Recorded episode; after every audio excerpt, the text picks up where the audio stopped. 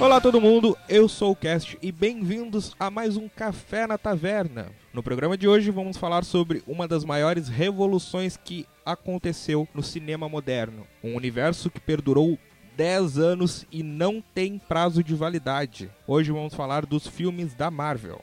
E aí, aqui é o Gabriel e estamos aqui de novo. Hoje vai ser brabo. Aqui é o Felipe, o Senhor Maldito, e são 10 anos de universo Marvel para mim esquecer em 10 minutos, porque é fraco demais. Pelo amor de Deus. Não sou um decenalta. E ok, então vamos para esse programa que está cheio de polêmicas e opiniões controversas. Aumenta o som e bora lá.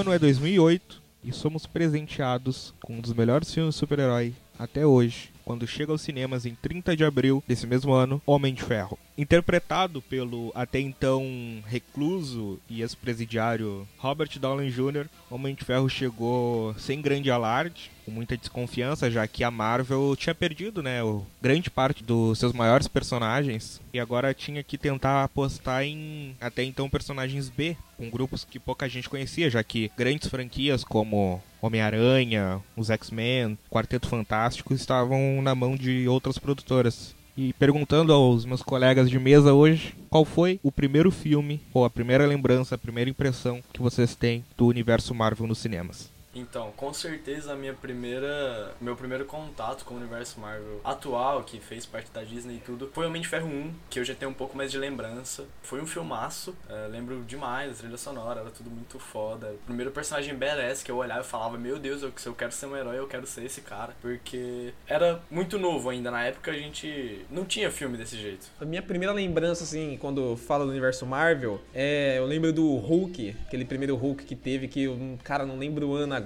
mas era, um, era uma premissa legal. Foi um filme, assim, um dos primeiros da Marvel que eu lembro que eu assisti e que eu fiquei empolgado. Falei, cara, eu tô vendo um filme de quadrinhos e com efeitos especiais que pra época eram. Cara, era sem igual. Eu acho que todo mundo aqui lembra do Hulk saindo na pancadaria com aqueles três cachorros, aqueles três dog. E era uma coisa animal ver aquilo no cinema. E depois, se eu não me engano, se foi depois ou antes, mas teve a franquia, a trilogia do Homem-Aranha, com o Maguire, que muitos odeiam e muitos amam ela, né? Idolatram, falam que é o melhor Homem-Aranha e o caramba. Mas hum, foi uma coisa surpreendente, porque você via os super-heróis dos quadrinhos na tela. Você via eles fazendo manobras, eles saltando de prédios, destruição, pulando por cima de carro. E, cara, era uma premissa bacana. E eu gostava da Marvel naquele tempo porque ela tinha seus tons cômicos, ela tinha aquela quebra de tensão, aquela quebra de seriedade. Mas depois do Homem de Ferro foi vindo para os outros filmes e ela foi ficando galhofa e isso foi uma coisa que foi meio que me desanimando, me cortou um pouco da minha empolgação da Marvel, porque todo filme que ela lançava eu sabia o que esperar, mais ou menos. Ficou aquela sensação de próximo filme vai ser uma piadoca geral e você perde aquele sentimento de preocupação com os personagens, mas foi uma parada muito bacana. O que ela começou com o Hulk, depois o Homem-Aranha e teve aquele outro Hulk também, o Hulk, ele no final ele luta lá com aberração ou coisa. E ele tinha seus tons sérios, tons de piada, mas ela perdeu isso no decorrer do ano e foi uma parada assim que foi me desanimando, mas porém ela cresceu bastante. Sim, sim, eu entendo esse tipo de ponto de vista porque se a gente pegar principalmente a fase 1 do MCU, que começa com o Homem de Ferro, até os filmes que tu citou, o Hulk de 2013 e a trilogia do Homem-Aranha do Sam Raimi, não, não fazem parte do universo Marvel da Disney, né? São filmes da Sony, são filmes, eu não, não tenho ideia de qual seja a produtora que fez o primeiro Hulk de 2003, mas se tu pegar a partir do Homem de Ferro, a partir do de quando realmente começou o universo Marvel, tu vê que na fase 1, principalmente, existe uma certa estagnação nas ideias. Porque, por exemplo, a gente pega o primeiro Homem de Ferro. Meu, se tu vê os bastidores do primeiro Homem de Ferro, é um filme de guerrilha. O John Favreau não tinha investimento nenhum, não tinha fé nenhuma de nenhuma das produtoras. O Kevin Feige, que hoje é considerado um dos maiores produtores de Hollywood, na época não era nada. Teve que fazer o filme praticamente com dinheiro do próprio bolso. Tanto que tu vê isso refletido. Tu vê que o, o Homem de Ferro 1 é um filme muito autoral, mesmo sendo um filme de quadrinho. A visão do John Favreau sobre o personagem, a essência que o Robert Downey Jr. colocou no personagem, é algo que, se fosse feito por um grande estúdio, não estaria lá. Depois a gente vê que a Marvel tentou seguir esse tipo de projeto com o incrível Hulk de 2008 também do Edward Norton, que é aquele Hulk de cabelinho emo. O Edward Norton também tentou deixar o Hulk dele mais autoral, tanto que tu pega os bastidores do Incrível Hulk, tu vê que teve briga entre ele com o diretor, deu maior treta porque o, o Edward Norton começou a mexer no roteiro, ele disse que ele queria fazer o Hulk dele, tanto que depois ele saiu, né, ele não fez mais o Hulk. É que o Norton também já tinha uma puta moral na época, né, que depois de Clube da Luta era o ator. Minha primeira experiência com o universo Marvel não foi o primeiro Homem de Ferro, apesar de eu já ter idade para ver e tal. Mas a minha primeira experiência foi de fato o Incrível Hulk, de 2008 também, que foi inclusive o primeiro filme que eu vi no cinema. Eu tava cagado de medo, porque o Edward Norton faz um Hulk muito dark determinadas partes e eu uma criança de 7 anos vendo aquilo pela primeira vez, na primeira vez no cinema, na primeira vez assistindo algo na telona, e aí tu percebe que a partir do Homem de Ferro 2, quando as coisas começaram a entrar mais em grandes produções, uh, meio que ficou mais padrão. Foi quando de fato começou a tão falada Fórmula Marvel. Tanto que o Homem de Ferro 2 é um filme bem porco. O Thor é um filme que começa legal, mas termina podre numa cidadezinha do meio do nada, com uma batalha meio genérica. Todo o que tem de bom no Thor tá no começo do filme e depois torna esquecível. Não sei se vocês concordam comigo. O começo do filme do Thor é empolgante. Aquela parte mostrando Asgard, mostrando os outros reinos que tem, que puxa bastante da mitologia. Aquela parte é animal. Porém, na metade do filme, quando ele é mandado pra Terra, o filme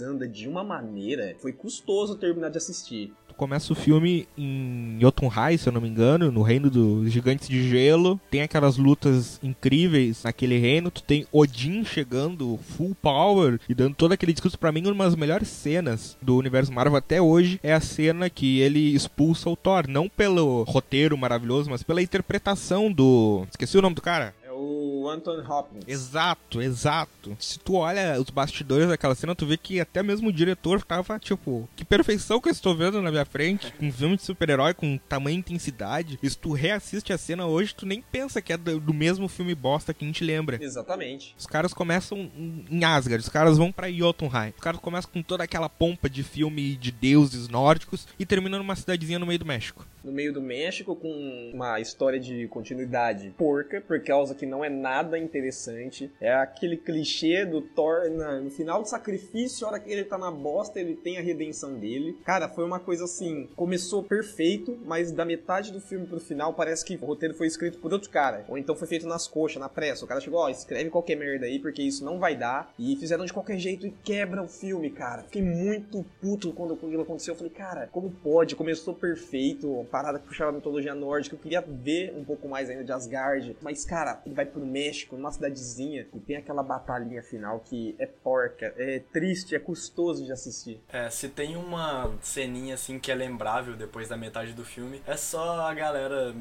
mexicana lá tentando tirar o Mjolnir do, da cratera, que tem a ceninha com o Stan Lee na caminhonete puxando. É muito bom tu vê literalmente que a partir desse filme e do Homem de Ferro 2 que foi antes, o dedo do estúdio começou a apertar muito para que as coisas fossem mais padronizadas. Tanto que se tu lê as entrevistas do diretor, o jeito que ele fala, ele descreve um filme que a gente não viu. Ele fala não, que eu tinha desejo de fazer um filme com inspiração em Shakespeare, em Hamlet, com a tragédia familiar. Beleza, isso tá nos primeiros 20 minutos do filme, o resto do filme. Tu não terminou o filme, meu, tiraram o filme de ti.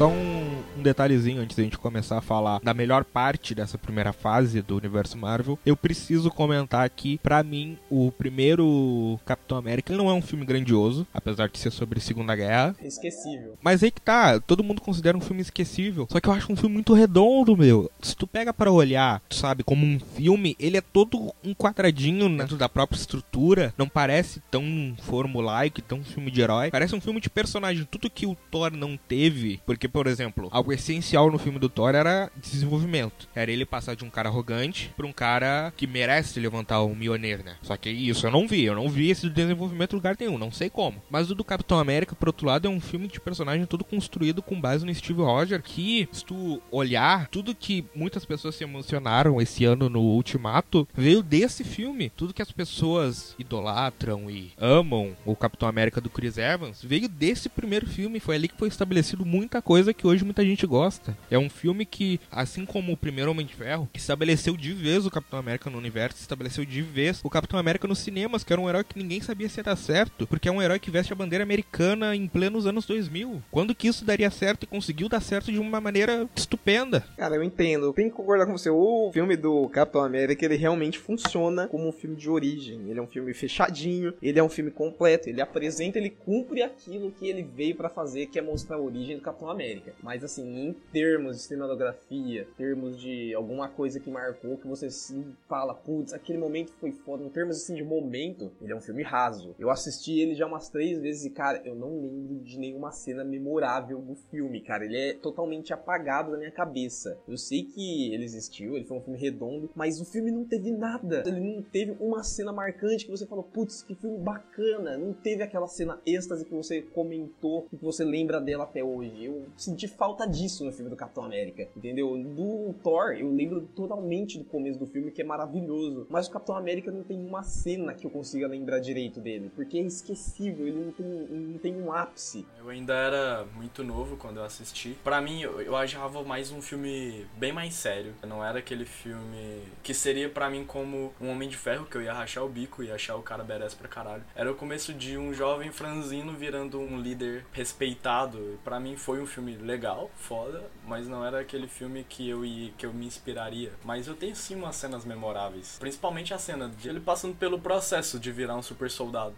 Esse filme eu guardo duas cenas em específico, pensando assim agora, que acho que é uma cena que ela é muito, como é eu posso dizer, ela é muito rápida, ela passa assim, ela não é feita para impactar, mas que eu acho bem dura a crítica que eles fazem, que é quando o Steve Rogers, ele ainda não teve a chance de agir na guerra, ele tá meio com propaganda, e aí a Peg acha ele num canto e ele tá lá se desenhando como um macaco de circo. Entende a crítica que ele faz sobre si mesmo, sobre a maneira como as pessoas veem ele. Isso com o olhar de hoje, né? Não o olhar de criança. Mas com o olhar de hoje eu penso que é um detalhezinho, assim, que faz toda a diferença no roteiro, que ajuda a construir o que ele de fato tá sentindo. Ele se sente um macaco de circo naquela posição. Ele só tá lá pra tentar dar um jeito de agradar o público enquanto tem pessoas morrendo e dando a vida na guerra na, no front. E a outra cena que eu me lembro é quando o Caveira Vermelha tira a máscara de pele dele pela primeira vez. Eu me lembro disso porque, cara, convenhamos, Caveira Vermelha tinha tudo para ser um vilão de Power Ranger. E eles conseguiram uma máscara, uma maquiagem convincente de tu acreditar que o cara, ah, um Caveira Vermelha, a pele dele é assim depois dos experimentos. Porque tinha tudo para ser um vilão, tinha tudo para ser o apocalipse do X-Men. Um vilãozão de, de borracha só um adendo. Pior que o Apocalipse do X-Men, só aquele CGI do Superman do Liga da Justiça, cara. Porque que bosta que aquele Apocalipse tava. Pois então.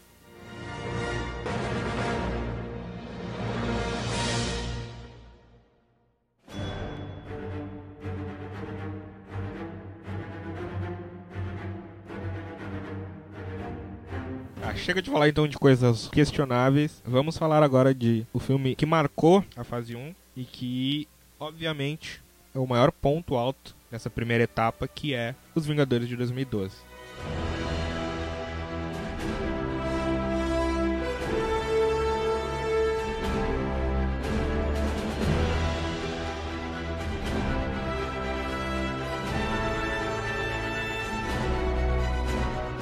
Eu me lembro, eu tinha 12 anos, tava no cinema com meu pai e a gente foi pela primeira vez numa sessão de pré-estreia ver esse filme e sinceramente foi inesquecível e hoje ele ainda é, olha só, estamos em 2019 e ele ainda é para mim o melhor filme de super-herói, de super-herói. Não de gênero, mas tipo, um filme que fala de super-heróis, de uma equipe de super-heróis, não tem um filme mais redondo, mais bem fechado e mais bem montado que o primeiro Vingadores. Porque ele tem o começo da equipe, ele tem a formação da equipe, ele tem a Batalha de Nova York, que pra mim é uma das maiores batalhas que tem no universo de super-heróis no cinema, e ele ainda tem um encerramento bom. Ele não depende de nenhum outro filme, apesar de que ele se apoia nos outros quatro filmes, e ele ainda tem um fechamento de ciclo, bem dizer, que é com aquela cena do Nick Fury dizendo que não sabe o que vai acontecer, mas que talvez a gente ainda precise dele deles e que eles estão aí. E que isso é um recado. Isso é uma cena que deixa claro que, tipo, encerrou, mas tem uma aba, não é que nem tipo Vingadores 2 que deixou completamente aberto o final para Vingadores Guerra Infinita. Esse não, esse ele encerra redondinho aquele ciclo daquela equipe, daquela aventura. Parece uma light novel perfeitamente fechada. Cara, eu concordo completamente com a polidez do filme. E na época, quando saiu, eu ainda já, tipo, já era acostumado aí no cinema, ia muito, então já entendia bastante sobre, sobre cinema em geral pra minha idade, eu era muito criança ainda, mas eu entendo o choque que foi esse filme, que não foi tão, tão estrondoso para mim, mas eu entendo que para a maioria das pessoas ver um monte de personagem de filmes distintos agindo junto num filme só era maluco e para mim não foi nenhum big deal na época, até porque eu não, não, não, sabia a grandeza que era isso. Eu só fui entender anos depois o que, que era realmente Vingadores. para mim era só um filme de heróis, uma equipe de heróis juntos, tipo, sei lá, era o que eu vi em Liga da Justiça há anos atrás já. Mas depois eu percebi que não era, que era muito mais louco que isso. E para mim eu vi, achei um filmaço, me impressionou no final, sabe? Eu entrei pronto para assistir um filme de herói e saí mais chocado do que se eu tivesse, sei lá, visto uma saga inteira. Foi muito louco. Cara, como Decenalta, infelizmente, eu tento dizer que o Avengers foi um filme foda pra caralho. Cara, tipo, lembro até hoje quando anunciaram ele, quando falaram que a equipe do time da Marvel mais foda B10 ia se reunir. E, cara, é, foi um marco porque, primeiro, eles colocaram Homem de Ferro, Capitão América, é, fizeram a inserção da Viúva Negra que eles já tinham apresentado nos filmes anteriores. E, meu, uma parada que eu achei melhor ainda, que foi. Acho que todo mundo lembra, que foi o, praticamente o retorno do Hulk pros cinemas depois de eu acho que dois, três anos sem filme do Hulk. E, cara, foi incrível assistir aquilo. Pessoal, os efeitos, a história, ela é redondinha, é, o jeito que eles inserem o Thor, o Loki, todo esse conceito conceito das joias, o Tesseract. Meu, foi um filme que ele existe por si só, ele não precisa de nada para justificar a existência dele. Ele simplesmente existiu, ele se apoiou nos outros filmes, como o Cast falou, mas ele é um filme fechado, ele é coeso e foi um filme bacana, a história dele é convincente, é, os acontecimentos que tem lá, que atrapalham, que vão pra trama, os conflitos que acontecem, eles são convincentes, eles fazem sentido dentro daquela história. É um filme ótimo. E foi uma coisa que eu senti falta em alguns filmes da Marvel, que algumas coisas começaram a acontecer acontecer por acontecer, eram jogadas porque o roteiro e a trama precisava daquilo. Mas no Avengers não, simplesmente acontece e você acredita naquilo, você acredita na força, você se preocupa, você fala, caraca, agora deu merda, agora ferrou. E, meu, é um filme lindo. Esse é um dos filmes da Marvel que até hoje tem na mente, porque a sensação, depois de sair do cinema e ter visto ele, eu lembro até hoje que eu fui no cinema com meu pai e meu irmão na época do lançamento, cara, eu lembro da, da sensação até hoje. Eu saí apenas querendo voltar para assistir de novo. E sem falar que ainda tem um dos maiores vilões do cinema, que é o Loki. O Loki que apareceu e roubava a cena lá no primeiro Thor, aqui chega para roubar completamente o filme e estabelecer como um grande antagonista, que o impacto dele ia continuar nos filmes seguintes até uma cena que a gente comenta depois do Guerra Infinita. É um filme com história boa, personagens carismáticos que funcionam, uma equipe que funciona, uma equipe que interage entre si, uma equipe que a gente acredita no funcionamento dela e é ainda um grande vilão pra tomar sacode do Hulk. Melhor frase do filme, cara. Deus fraco. Cara, melhor frase. Na boa. Aquela frase ganhou o filme pra mim. Não, mas na boa, o, o Loki realmente deu trabalho. Não é, cara, que o Loki realmente funcionou como uma ameaça. Você sentia que o cara tava ali para causar, que ele tinha poder, que ele era realmente um perigo pro filme. Tanto na interpretação do ator, esqueci o nome do ator agora, mas no próprio desenrolar do personagem, ele cresce na trama. Ele é um vilão que se sobressai, que você fala, putz, que vilão. É aquele vilão que você não quer que ele ganhe, mas ao mesmo tempo você tá aquele pé do lado dele, falando, vai, cara, vai que tu consegue, que você tá sendo foda. E se tu pensar, as primeiras cenas que cada herói aparece, primeira cena do Homem de Ferro no começo lá, que ele tá falando com o agente Coulson, mas a primeira cena que ele aparece de fato é contra o Loki na Alemanha, e quando ele vai aparecer, o que que toca? ACDC. Sim, ao som de ACDC, entrada triunfal like a boss. Quando o Capitão América entra nessa cena um pouco antes, toca um acordezinho da trilha sonora do filme dele. Ou seja, todas as cenas que o herói aparece pela primeira vez como tal são impactantes. O Capitão América é boa, porque ele defende aquele senhor que não tava querendo se render ao Loki. A do Homem de Ferro é espetacular, que é quando ele aparece lá botando a música a tocar em toda aquela praça. A do Thor, que Thor é aquele, meu? Não é nem parecido com o Thor do filme dele, que ele aparece lá sobre o jatinho dos Vingadores quando eles estão levando o Loki preso. A primeira aparição do Hulk é o Hulk raiz, porque não é o Bruce controlando o Hulk, é o Hulk descontrolado, quando o Loki consegue fazer ele descontrolar dentro da nave. Eu não tenho críticas a esse filme. Vocês podem ter e tem todo o direito de ter uma opinião de bosta, porque esse filme não tem defeitos. Eu já percebi que se você vê a crítica do filme, eles não sabem exatamente o que criticar, eles ficam falando pontos negativos ali, mas é tudo coisa rasíssima, porque defeito exatamente eu também não vejo nenhum. Cara, o defeito pra mim é o final o Homem de Ferro salvando todo mundo. Por mim, eles poderiam fazer alguma coisa melhor. É que eu acho que essa questão dele querer se sacrificar é algo que eles queriam implementar. Eu acho que deve ter tido dedo da Disney, porque desde o começo eles queriam botar a ideia de que o Homem de Ferro tem tendência suicida, que ele tem tendência de querer se matar para que os outros vivam. Tanto que, olha o que aconteceu no último filme. É que antes disso, antes do filme dele, antes deles terem que apelar para Homem de Ferro, é, que eles ainda tinham ali guardado nos quadrinhos, era um quadrinho muito pouco vendido. Não só Homem de Ferro, cara, mas os quadrinhos da Marvel, eles eram muito fracos. Não fracos assim, eles eram bons, mas em questão de vendas, eles não eram tão de sucesso assim. Com exceção, sempre com exceção do Homem-Aranha. O Homem-Aranha sempre vendeu e vende muito. Mas assim, depois do retorno do Homem de Ferro, com o Robert Downey Jr., com a carisma dele, aquele personagem zoeiro, que tenta fazer as coisas do jeito dele, dane-se, cara, isso tacou a Marvel lá em cima. Sendo sincero, não falando como DC nauta, mas é, infelizmente, uma verdade. O Homem de Ferro, o filme dele foi tão bom que ele alavancou a Marvel. Com certeza. E foi um negócio que foi inimaginável, porque, em especial, o Homem de Ferro, ele era muito mais underfloor que a maioria. Ele era um bêbado, ferrado, saiu do nada, porque ele era um quadrinho que vendia pouquíssimo. Eles mudaram muito ele em personalidade, mudaram demais na história dele para colocar no filme. E eles fizeram o Homem de Ferro perfeito pros filmes. Mas antes disso, ele não era ninguém, para falar a verdade. Ah, eu discordo do ferrado porque se você é um bêbado milionário, você não é um cara ferrado, não. Você é apenas um bêbado. Mas não vendia quadrinho. Não, mas aí eu tô falando da história da vida do Homem de Ferro, cara. Eu sendo, eu sendo um bêbado milionário, eu sou um bêbado feliz, cara. Dane-se o restante. Beleza.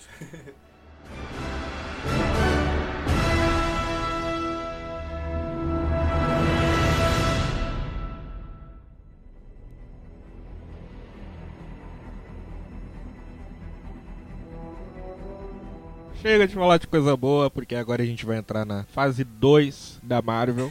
Eu já tô querendo sair só de imaginar que eu tenho que falar de Homem de Ferro 3, cara. Mas tudo bem. Exatamente. Vou me ausentar, eu não vou comentar. Eu não vou comentar. Olha a queda. A gente sai de um dos melhores filmes de herói já feito, direto pro Homem de Ferro 3.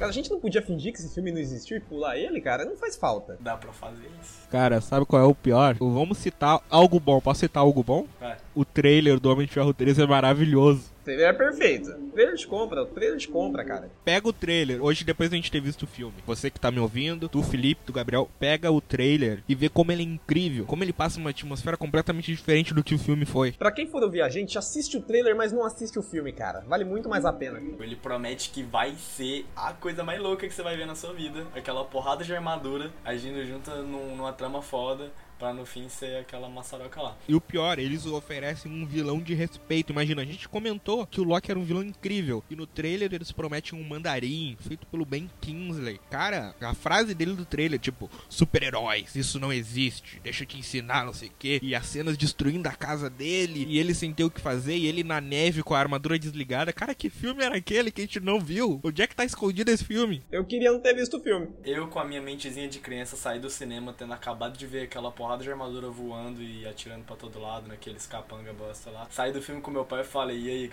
e aí filhão, o que, que você achou? Falei, gostei. Hoje em dia, eu me odeio por ter falado que gostei daquele filme, porque olhando em retrospectiva, que bosta, velho. Eu já tinha uma mente um pouco mais crítica, eu saí xingando, falando que merda, que filme lixo, que bosta, que perda de dinheiro, eu quero meu dinheiro, eu odeio a Marvel, vou esferrar todo mundo. Falei, cara, pô, uma bosta, foi uma experiência lixo. É, olhando em retrospectiva, foi um filme de merda. Na época eu só não percebi, mas meu Deus, eu não assistiria de novo nem fudendo. Tá, tá, deu de falar desse filme, deu de chega, falar Chega, chega, vai pro próximo, vai pro próximo.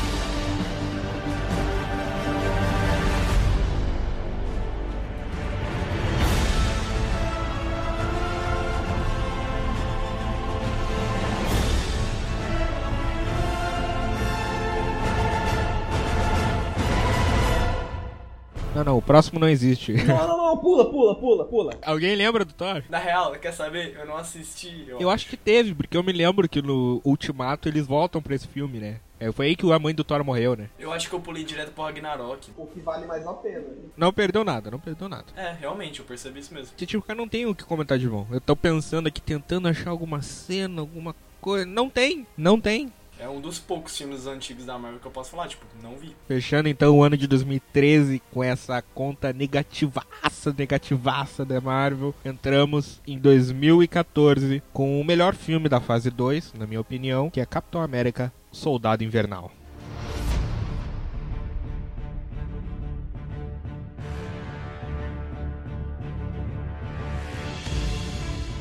Ótimo, cara. Esse filme eu gostei de tudo. Primeiro filme dos irmãos Russo, que hoje estão consolidados como um dos maiores diretores e blá blá blá blá blá. Um filme de espionagem. Não é nenhum filme de herói, porque, tipo, o que tem de herói é o nome e é uma fantasia. Do resto é um grande filme de espionagem. Que funciona que funciona. Com conspirações e tramas envolvendo agências de segurança nacional e questões de liberdade, democracia, opressão, segurança. É um filme completamente fora da curva e que deu muito certo e que é totalmente a cara de um filme do Capitão América. O Capitão América, esse segundo filme dele, eu gosto tanto dele porque ele é um filme que ele, ele sai do padrãozinho Marvel. Ele parte pra uma coisa de investigação, aquele jogo de poder, você não sabe quem que é que tá por trás disso, e ele tem que que investigar e ele vê que tal parte desse poder que ele acredita tá corrompido. É uma coisa tão bacana porque é uma fórmula diferente, é uma trama diferente, é um conceito diferente. E é isso que é legal, eles fazerem coisas diferentes, não é ficar naquela mesmice de sempre do filme vai, briga com o vilão, faz piadinha e volta. Ele é um filme, cara, que ele traz tanta coisa diferente que você não acredita que ele vem de uma mesma linha de filmes da mesma produtora. E é isso que é bacana nele, que é gostoso de você assistir, porque parece que você tá assistindo um outro filme. Você sabe que é o Capitão América, mas parece que ele não faz parte daquele universo. Parece que é um universo mais profundo, é mais sombrio, com mais conspiração, onde nada é tão perfeitinho assim. O que, que aconteceu da Disney, da Marvel, entre 2013 e 2014? Que 2013 foi aquele lixo e a gente começa 2014 com esse filme que é.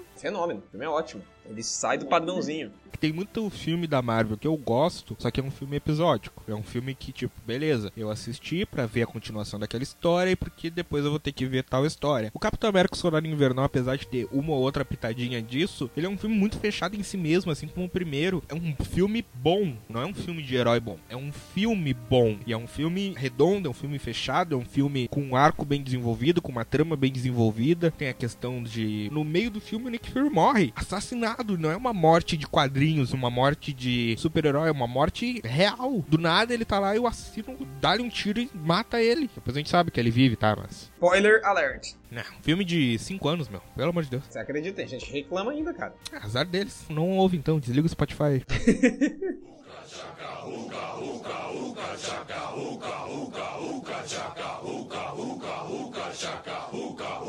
Depois do filme maravilhoso que foi o Capitão América Soldado Invernal, a gente tem um outro filme maravilhoso, um segundo acerto, que do nada, assim como em 2008 a Marvel foi lá, buscou nas gavetas uma HQ que ninguém mais lia, eles fizeram isso de novo em 2014, pegaram uma equipe que ninguém, ninguém conhecia. Se tu conhecia, meu, parabéns. Tu não ganhou nada, porque era uma equipe que, sério, quem é que conhecia Guardiões da Galáxia? Ninguém.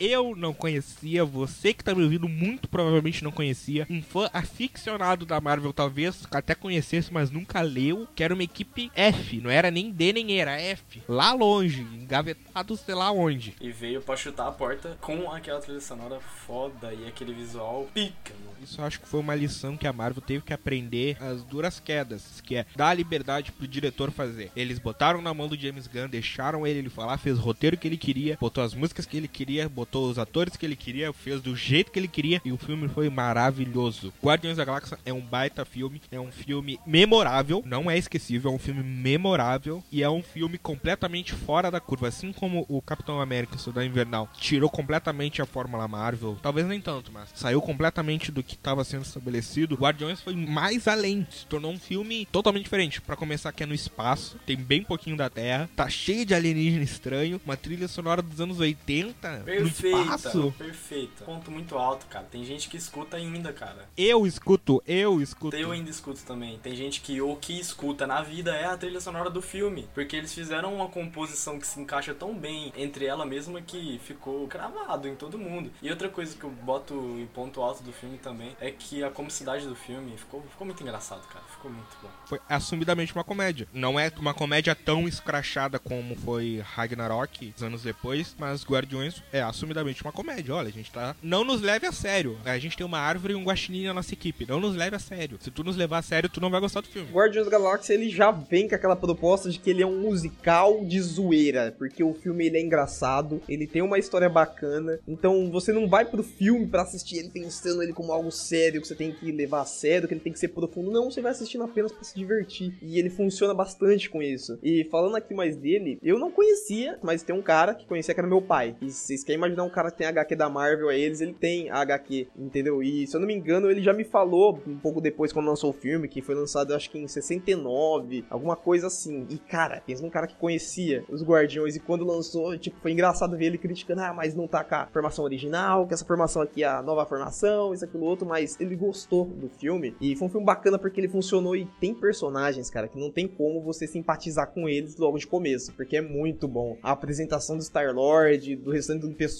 é, é maravilhoso, cara. Perfeito. É A cena filme dele divertido. chutando o rato é muito boa. O filme começa muito foda, pelo amor de Deus, cara. Eu assisto essa cena direto. A trilha sonora desse filme é tão boa que eu só tô deixando a trilha sonora rodando aqui. Eu não coloquei nenhuma outra. Não precisa. É maravilhosa a trilha sonora. E aí, chegamos. Aí é a expectativa, né? Olha o que a expectativa faz com a gente. Chegamos em 2015. Nossa, a gente vai falar desse daí mesmo? A gente tem que falar. A gente não pode pular. Não tem como pular. Tem sim, a gente pulou o Mundo Sombrio. Ah, mas Mundo Sombrio não é importante. Nem merece ser chamado de filme. Deixa eu ver aqui o que, que teve em 2015, que nem eu tô lembrando. Puta que pariu, agora eu vi. Pegou, hein?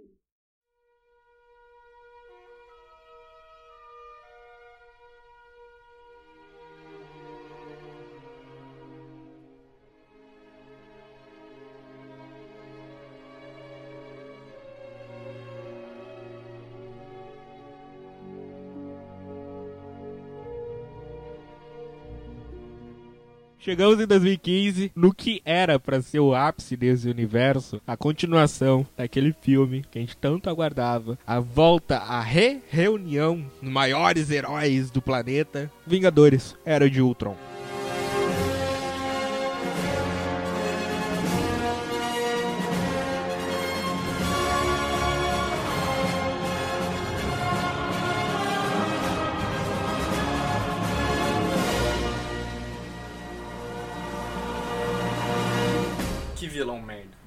Começando por aí. Não, mas o vilão tinha tudo pra ser bacana. Era o Ultron, cara. O trailer, ele deixou todo mundo arrepiado. Ele podia ser foda, mas Podia, mas foi cagado demais. Raso, raso. Tu vê que a coisa tá errada quando o filme se chama Era de Ultron e não dura três dias. É, cara, não durou bosta nenhuma, cara. Foi horrível. O filme tinha potencial, cara. O trailer dele, ele prometia que a Marvel ia dar uma mergulhada, uma pegada um pouco sombria. Ainda mais que o filme tocava com aquela musiquinha de fundo do Pinóquio, não há mais cordas me controlando, é a equipe toda no chão, caída, Homem de Ferro. Cara, foi uma parada sinistra. Eu falei, agora vai dar uma sombria, vai um tom sombrio que vai ser punk, vai vai ser uma coisa foda. A hora que o trailer também mostrou o Hulkbuster, eu falei, putz, cara, agora sim o bicho vai pegar fogo. Infelizmente não foi isso, cara. Ele foi um filme, mais um filme raso, que só não é esquecível porque ele tem grandes momentos. Mas se não fosse alguns, tipo Hulkbuster e alguns momentos mais, ele seria esquecível fácil. A cena inicial deles atacando o, o esconderijo da Hydra é muito boa. É boa, é perfeita a cena. Eu gosto dela. Eu vou citar aqui, Felipe, te prepara, N- não me interrompe, deixa eu terminar de falar. Ah, agora eu tô hein? Não, não, não, shh, quietinho. Pra mim, Vingadores A Era de Ultron sofre do mesmo mal do Batman vs Superman.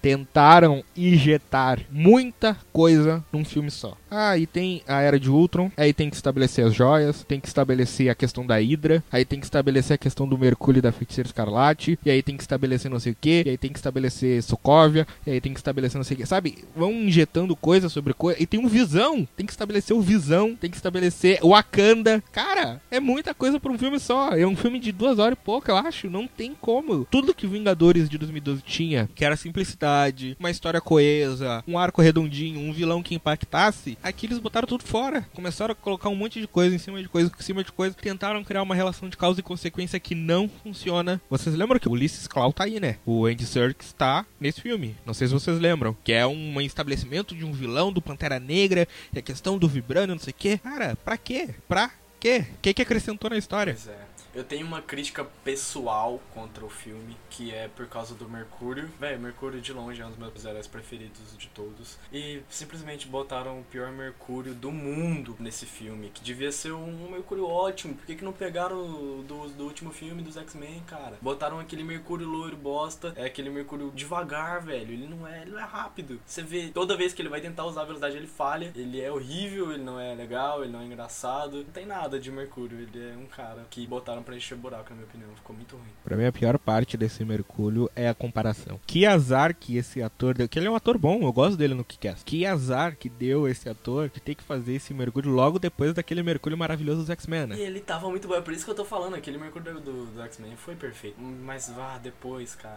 que downgrade, fiquei triste. Não tem um filme que tenha o Mercúrio, que ele não tenha aquela cena foda. Tentaram fazer, mal tentaram, fizeram, ficou uma bosta. Tipo, ele tem que ter a cena do Mercúrio, que nem ele salvando geral na mansão. Aquilo é foda, aquilo é o que a gente quer ver. Aquilo que a gente espera de um filme que tem o Mercúrio. E que tão, não teve no, no Fênix Negra, mas a gente vai falar, não vai mais pra frente. Filme do X-Men, não, aqui não. Hoje não. Beleza, mas não teve também. Pra mim, acho que a cena do Mercúrio que mais se aproxima de uma cena boa, só que aí que tá o erro que botaram da perspectiva de quem tá de fora e não da perspectiva dele, é aquela cena em que o metrô começa a invadir a cidade, aí a feiticeira Escarlate tenta parar o metrô, só que tá cheio de pedestre, aí ele sai correndo assim e tem que ir tirando um por um enquanto o metrô vai passando, aí tu vai vendo a cena de cima dele indo pro lado e pro outro, tentando tirar todos os pedestres do caminho enquanto o trem tá passando e a feiticeira tentando parar o trem. Não ficou bom. É a melhor cena que ele tem no filme. Imagina aquela cena da perspectiva dele. Uma cena aos moldes, as cenas dos X-Men. Tudo em slow motion, com o trem chegando cada vez mais perto e ele tirando as pessoas no último segundo. E uma música irônica. É que aí fica muito fora do filme, né? Ah, podia ter. Tô nem aí. É o Mercúrio, mano. Não, mas não é o Mercúrio dos X-Men. É o Mercúrio russo. Cara, você coloca sotaque. o Homem-Aranha em Guerra Infinita e ele faz piada. Por que, que o Mercúrio não pode ter uma cena irônica no meio do filme? É porque não estabeleceram aquele Mercúrio daquele jeito. Mas podia ter feito, é isso que eu tô falando. É, aí teria que mudar todo o personagem, não só a cena. É o que eu queria. É o meu ponto desde o início. Não posso discordar. Beleza, então vamos pro próximo. Não, não, o Felipe não falou do filme ainda. Depois que eu ouvi a comparação dessa porcaria de filme com Batman vs Superman, eu tô meio puto, tô fazendo massagem no pé da minha namorada, eu quero pro próximo filme. Não, mas vai dizer que tu discorda de mim. Cara, eu discordo, cara. Não, não, não. Ah, não. Ah, não. Agora você mexeu o capeta. Não tô falando do Batman vs Superman. Não, cara, eu tô sério. Isso é pra outro programa. Tô falando desse filme. Não, não, vamos pular, vai. Tu não concorda comigo que esse filme tem muito mais informação do que precisa? Ele tem. Informação irrelevante, que não acrescenta na história. Esse filme tem realmente muita coisa a mais que era desnecessário. Ele prolongou uma coisa que não precisava. Ele tentou inserir muita coisa e foi uma coisa maçante. O filme não andou, não rodou conforme foi. E, cara, foi só criando mais buraco, buraco, buraco. E foi uma bosta. Mas ele não é igual Batman vs Superman, porque Batman vs Superman não sobe desse tipo de coisa. Eu quero pular pro próximo filme. Eu não falei que era igual, eu falei que sofre do mesmo mal. Não coloque palavras na minha boca. Cara, vamos pro próximo filme, por favor.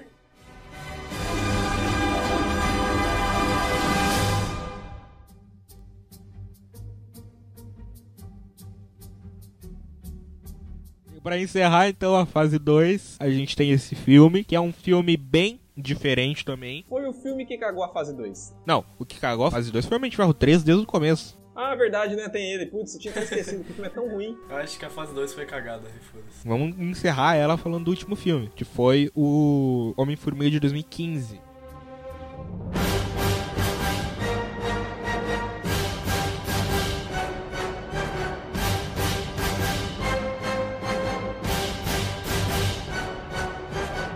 Pessoal minha. É um filme que muita gente torce o olho, só que. Como é que eu vou falar? Ele é um filme que tentou. Putz. Ele é um filme que, é, ao contrário, por exemplo, do Thor Mundo Sombrio, que não tentou bosta nenhuma, o Homem-Formiga tentou ser diferente. Ele tentou, olha só, a gente teve um filme de comédia no espaço, a gente teve um filme de espionagem, a gente teve essa bosta que foi Vingadores, que tal fazer um filme diferente? Não vamos fazer um filme de salvar o mundo, não vamos fazer um filme de salvar a galáxia, não vamos fazer um filme de derrotar um grande vilão, vamos fazer um filme de assalto. O personagem X tem que assaltar tal lugar, ou seja, é roubo, ladrão. Pra mim tem muita coisa boa nesse filme, eu gosto muito dos efeitos, da questão de profundidade, distância, eu gosto muito do jeito como a companhia lá de efeitos especiais trabalhou essa questão de profundidade de campo quando ele fica menor. Eu gosto muito dos atores, eu acho o ator que faz o Scott Lang engraçadíssimo. Eu gosto do Michael Douglas como Hank Pym e ainda, pra mim que é a melhor parte do filme é o Luiz, amigo mexicano dele, latino, sei lá. Não é um filme maravilhoso, é um filme até esquecível. A única cena que eu lembro na cabeça desse filme é a primeira vez que ele encolhe dentro da banheira e depois é as cenas do Luiz contando as histórias sobre a perspectiva dele. Aparece Stan Lee nessa cena, né? Pra mim,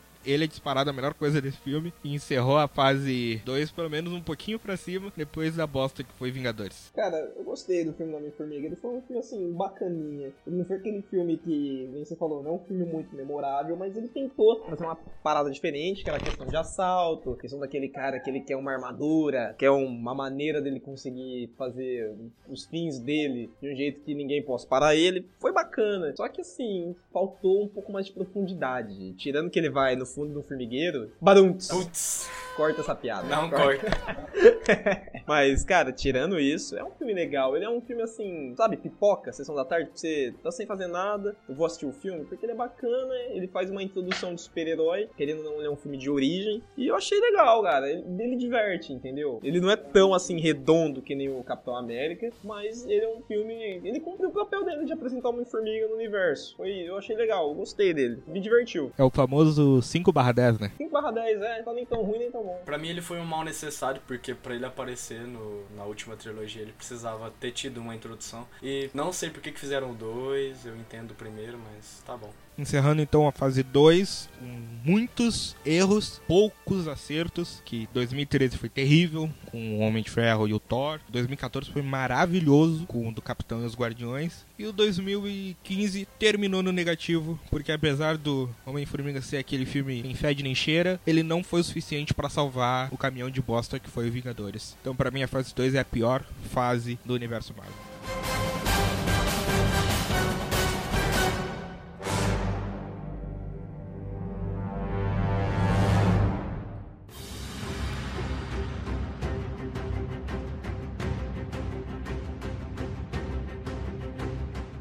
Fase 3 a gente tem para encerrar a melhor trilogia desse universo com a volta dos irmãos Russo na direção. Nós temos Capitão América Guerra Civil.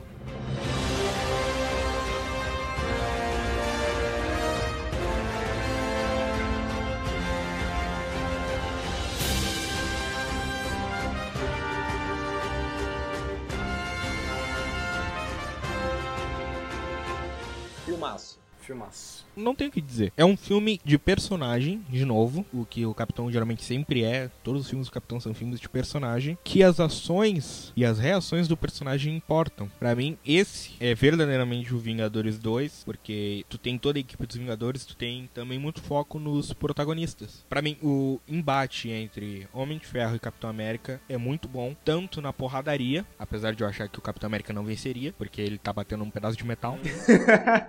ele tava batendo num pedaço de ferro. Exatamente. Apesar de que eu acho o debate ideológico deles muito bom. Foda, tipo, era a Marvel finalmente tocando em um ponto que eles estavam evitando tocar até agora. Era o governo caindo em cima deles pela destruição, porque o herói não é só coisa boa. Eles salvam o mundo, salvam, mas eles destroem prédios, eles acabam acidentando pessoas e aquilo ali, o governo começou a cair em cima, né? Era um ponto dos humanos mostrando o lado negativo, a defensiva contra os heróis. Era uma coisa inédita. A gente nunca tinha visto coisa do tipo antes da antes do quadrinho, né? Antes deles decidirem tocar nisso nos quadrinhos. E foi muito foda, foi um debate muito brabo. Achei da hora demais da Marvel voltar da cara a tapa pra meio que explicar essa coisa, não deixar passar essas críticas que tinham, né? De fora. Os fãs falavam, tipo, ah, beleza, herói é herói, mas e a galera que se fode com porradaria deles? E eles pegaram e fizeram um, um filme meio que sobre isso, cara. E foi realmente um debate brabíssimo. Mas eu quero saber de vocês, velho. Vocês são Team Cap ou Team Iron? Cara, eu sou do Iron, não tem como ser do Team Cap, porque se você for ver numa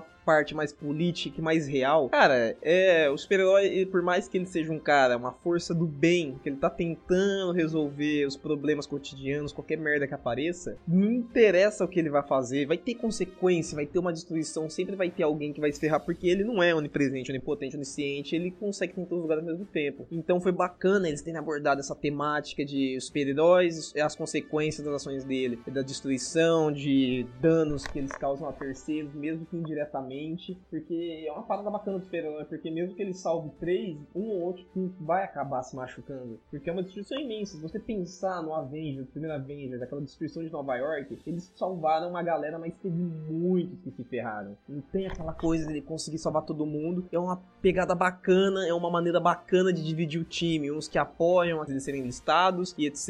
E os outros não, eles continuarem tendo aquele sigilo, que se eu não me engano, é esse o motivo principal dos quadrinhos que o Homem de Ferro apoia e o Capitão América não. E que divide o time em uns que querem ser marcados como super-heróis e outros não querem. Então foi bacana quando a Marvel mostrou isso e trouxe pra tela, porque foi uma coisa legal, foi diferente. Quando que você imaginar que heróis que trabalhavam juntos, que eram amigos, iam sair na porrada um com o outro. Apesar que alguns dizem que Guerra Infinita na verdade foi por causa de macho. Mas, Cara, falando da pergunta do Gabriel, eu sou time Capitão América, que eu acho que quando o governo coloca a mão interesses são colocados em questão interesses de governo nunca nunca é pro bem geral do mundo. Os heróis têm que ser independentes. Eventualmente vai ocorrer mortes ou atitudes que não deveriam ter sido cometidas vão, mas é melhor do que ter heróis presos e enjaulados a comando do governo. Isso para mim não. Os heróis eles têm que ter liberdade de atuar e de fazer o que é certo quando eles acham que é certo. Quando o filme e a premissa foi anunciado, eu achei muito louca a mobilização que gerou na galera que mesmo que a maioria, grande maioria, não tinha, sabe, nem sabia que existia quadrinho disso, achando que era simplesmente um filme sendo feito aí, com uma história da hora, já começaram a criar as hashtags, né? Tinha Iron, tinha Cap, e a maioria simplesmente escolhia o herói que, que preferia. E normalmente, pelo aquele motivo que eu já citei antes, escolhiam a maioria o Homem de Ferro, porque ele era o mais legal, ele era o mais engraçado, ele era o mais, como eu explico, mais badass, assim. Ele era mais notável que o Capitão América. O Capitão América era mais visto como um cara certinho certinho. E aí, eu falando com os amigos meus na época, também não, nem, nem imaginava que existia quadrinho disso. Eu falava, porra, tinha Aaron, mano, ele é mais brabo, não sei o que. Nem, nem, nem sabia direito o que eu tava falando. Aí só que um amigo meu que já tinha visto o quadrinho, ele falou, cara, se você ler esse quadrinho sem entender melhor, você ia começar a ser Cap, pode ver. Aí eu fiz isso depois de um tempo que eu vi o filme, li o quadrinho, e aí, realmente, mano, não tem, não tem jeito. Quando o Estado coloca a mão, complica. Eu concordo com o Ken. E eu preciso falar que nesse filme os irmãos russos dão aula inserindo um personagem tão esperado por todos os fãs, com uma história incrível, uma inserção dramática, uma motivação. Esse herói com um nome de animal, sim, tô falando do Pantera Negra. Não era do Homem-Aranha? Droga, errei. A melhor inserção de um herói num filme, com certeza, foi do Pantera Negra. Porque eu gosto do Homem-Aranha, mas ele nesse filme foi gratuito, tá? Gratuitaço. Não, porque nos quadrinhos ele participa. Cara, nos quadrinhos ele é extremamente importante. Nos quadrinhos do Guerra Civil, não sei se vocês já leram, o Gabriel disse que já, né? Já leu, Felipe? Já. Então, cara, o que, que é aquela cena do Peter tirando a máscara pela primeira vez na frente do público? É muito impactante. Para mim, o Homem-Aranha nos quadrinhos é essencial, no filme é gratuito. Ah, ele foi meio gratuito, mas a cena da aparição dele com o uniforme clássico foi maravilhoso, velho. Tenho certeza que todo mundo que conhece o Homem-Aranha clássico, que é aquele uniforme dele, um classicão que tem aquele carrapato em forma de aranha nas costas, foi maravilhoso. Na hora que apareceu aquele uniforme, todo mundo, caraca, uniforme com carrapateira. E isso foi da hora. Foi muito bacana rever o Homem-Aranha, aquele Homem-Aranha raiz que todo mundo cresceu, que tinha aquele desenho da TV Globinho, não sei se vocês lembram, do Homem-Aranha. Sim, sim. Foi ótimo ver ele ressurgindo depois de um tempo sem filmes do Aranha. Cara, eu não disse que foi ruim. Eu fiquei emocionadíssimo quando eu vi o trailer que ele aparece pela primeira vez. Eu adorei todas as participações dele. Pra mim, ele é incrível no filme, mas, cara, foi gratuito. Tu tira o Homem-Aranha do filme, faz diferença? Faz. Não, não, pra história. Faz diferença? Pô, ele lutando com os caras lá, derrubando o Homem-Formiga, foi maravilhoso. Pra história, faz diferença? Questão de roteiro, realmente ele é gratuito. Mas assim, a questão de visão, de animação, de dar aquela nostalgia, você fala, pô, se ele voltou, tá no universo de novo, foi bacana, foi maravilhoso. Eu acho que ele precisava estar no filme, mas pro roteiro realmente, velho. Não, roteiro ele não acrescenta. Eu me lembro, antes do filme ser lançado, as entrevistas que os irmãos Russo faziam, as mentiradas que eles contam. Não, não, desde o início a gente já pensava no Homem-Aranha, desde o início ele já era essencial no nosso roteiro, e quando se confirmou o acordo, aí sim que a gente colocou ele em ação e tal, não sei o que. Cara, mentirada. Tá gravando o filme, aí de repente bateu o executivo, olha lá, fechou o acordo, coloca o Homem-Aranha aí. Ah, mas como é que a gente faz? Te vira. Coloca ele entrando de uma maneira bacaninha e foda-se, cara. É isso. Essa pica no É, E eles aí não conseguiram fazer de jeito que ficou legal. Eu não me entendo mal, não ficou ruim. Só que é gratuito, não, não precisava. Não ficou ruim, mas não precisava. Tira ele do filme que não faz diferença. Do Homem-Aranha ficar melhor na entrada dele no filme do Civil War seria se a hora que ele pegasse o escudo do Capitão América, em vez de ele falar oi pessoal, ele falasse Shazam caralho. Ficaria maravilhoso. A referência a bater de um jeito, meu irmão. Vocês não concordam, vocês estão errados. Eu achei realmente não importante para enredo, etc. Mas a visibilidade que o filme teve foi devido a ele. Era um negócio que os fãs estavam perguntando-se há anos. Por que, que o Homem-Aranha não faz parte dos Vingadores? Todo mundo, tipo, que não era literalmente um Marvete, só gostava do filme, tinha essa dúvida. Tipo, por que? O Homem-Aranha é da Marvel, por que, que ele não aparece? Eu me lembro do meu pai vendo Homem-Aranha 2 e perguntando: Olha aí, aí ele vai se ligar com os Vingadores, né? Eu olhando pra ele: Não, Quando não. minha mãe começou a entender que existia Marvel e DC e que eles não se juntavam, aí eu comecei a, a tentar explicar, então. Aí ela me perguntou, né, por que que... Mas calma, o Homem-Aranha é da DC? Aí eu falei, não, é da Marvel. Então por que que ele não faz parte dos Vingadores? Aí eu fiquei sem resposta na época, mas depois eu, eu falei, Pra minha mãe, cara, é tudo bem 10, bem 10, bem 10 e o cabelo loiro é o Naruto. O Homem-Aranha foi realmente um marco. Capitão América chegou início de fase 3 com os dois pés na porta, iniciando essa que é a melhor fase do universo Marvel.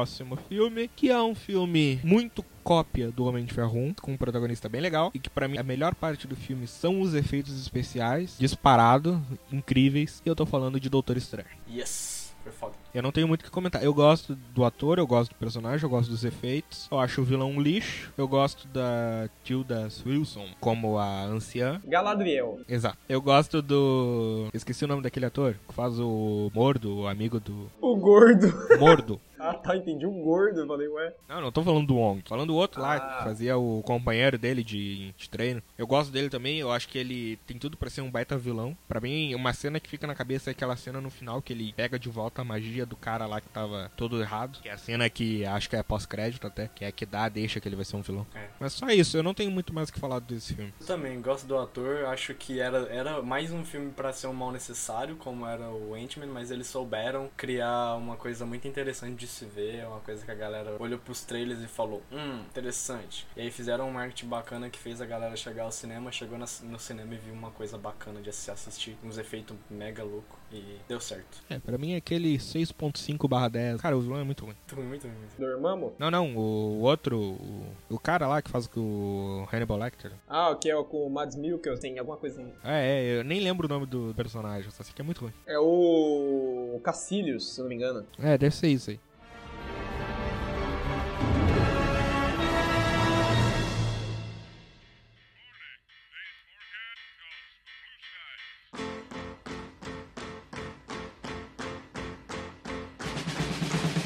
Passando então para 2017, a gente começa o ano, ó, expectativa de novo, né? Com uma grande expectativa, um filme tão esperado pelos fãs do primeiro filme, Guardiões da Galáxia, volume 2.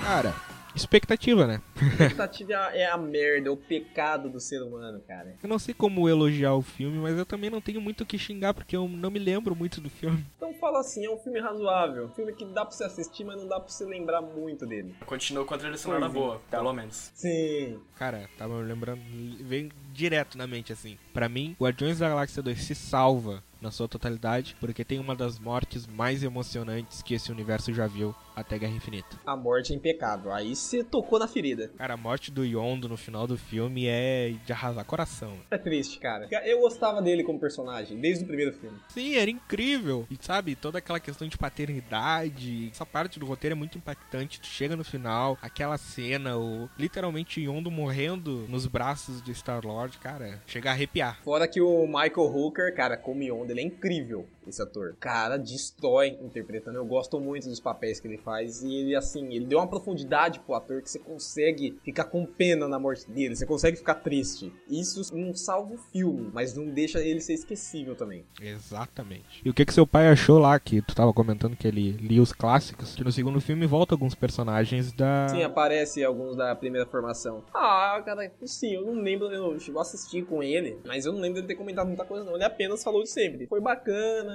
foi legal, só que ele teve aquele comentário: Guardiões Galáxia não era assim. Ele ainda queria ver a primeira formação mesmo. Ele é raizão, então ele queria, porque queria que fosse a primeira formação. Ele achou bacana quando apareceu, teve aquele resgate um pouco, mas ainda assim ele não ficou tão feliz, não. Ele gostou mais do primeiro. Eu também. E sim, Baby Groot dançando no começo do filme não é tão legal quanto Star-Lord. Falei e disse. Sempre achei superestimada aquela cena, é legal, é legal, mas Star-Lord chutando rato ganha.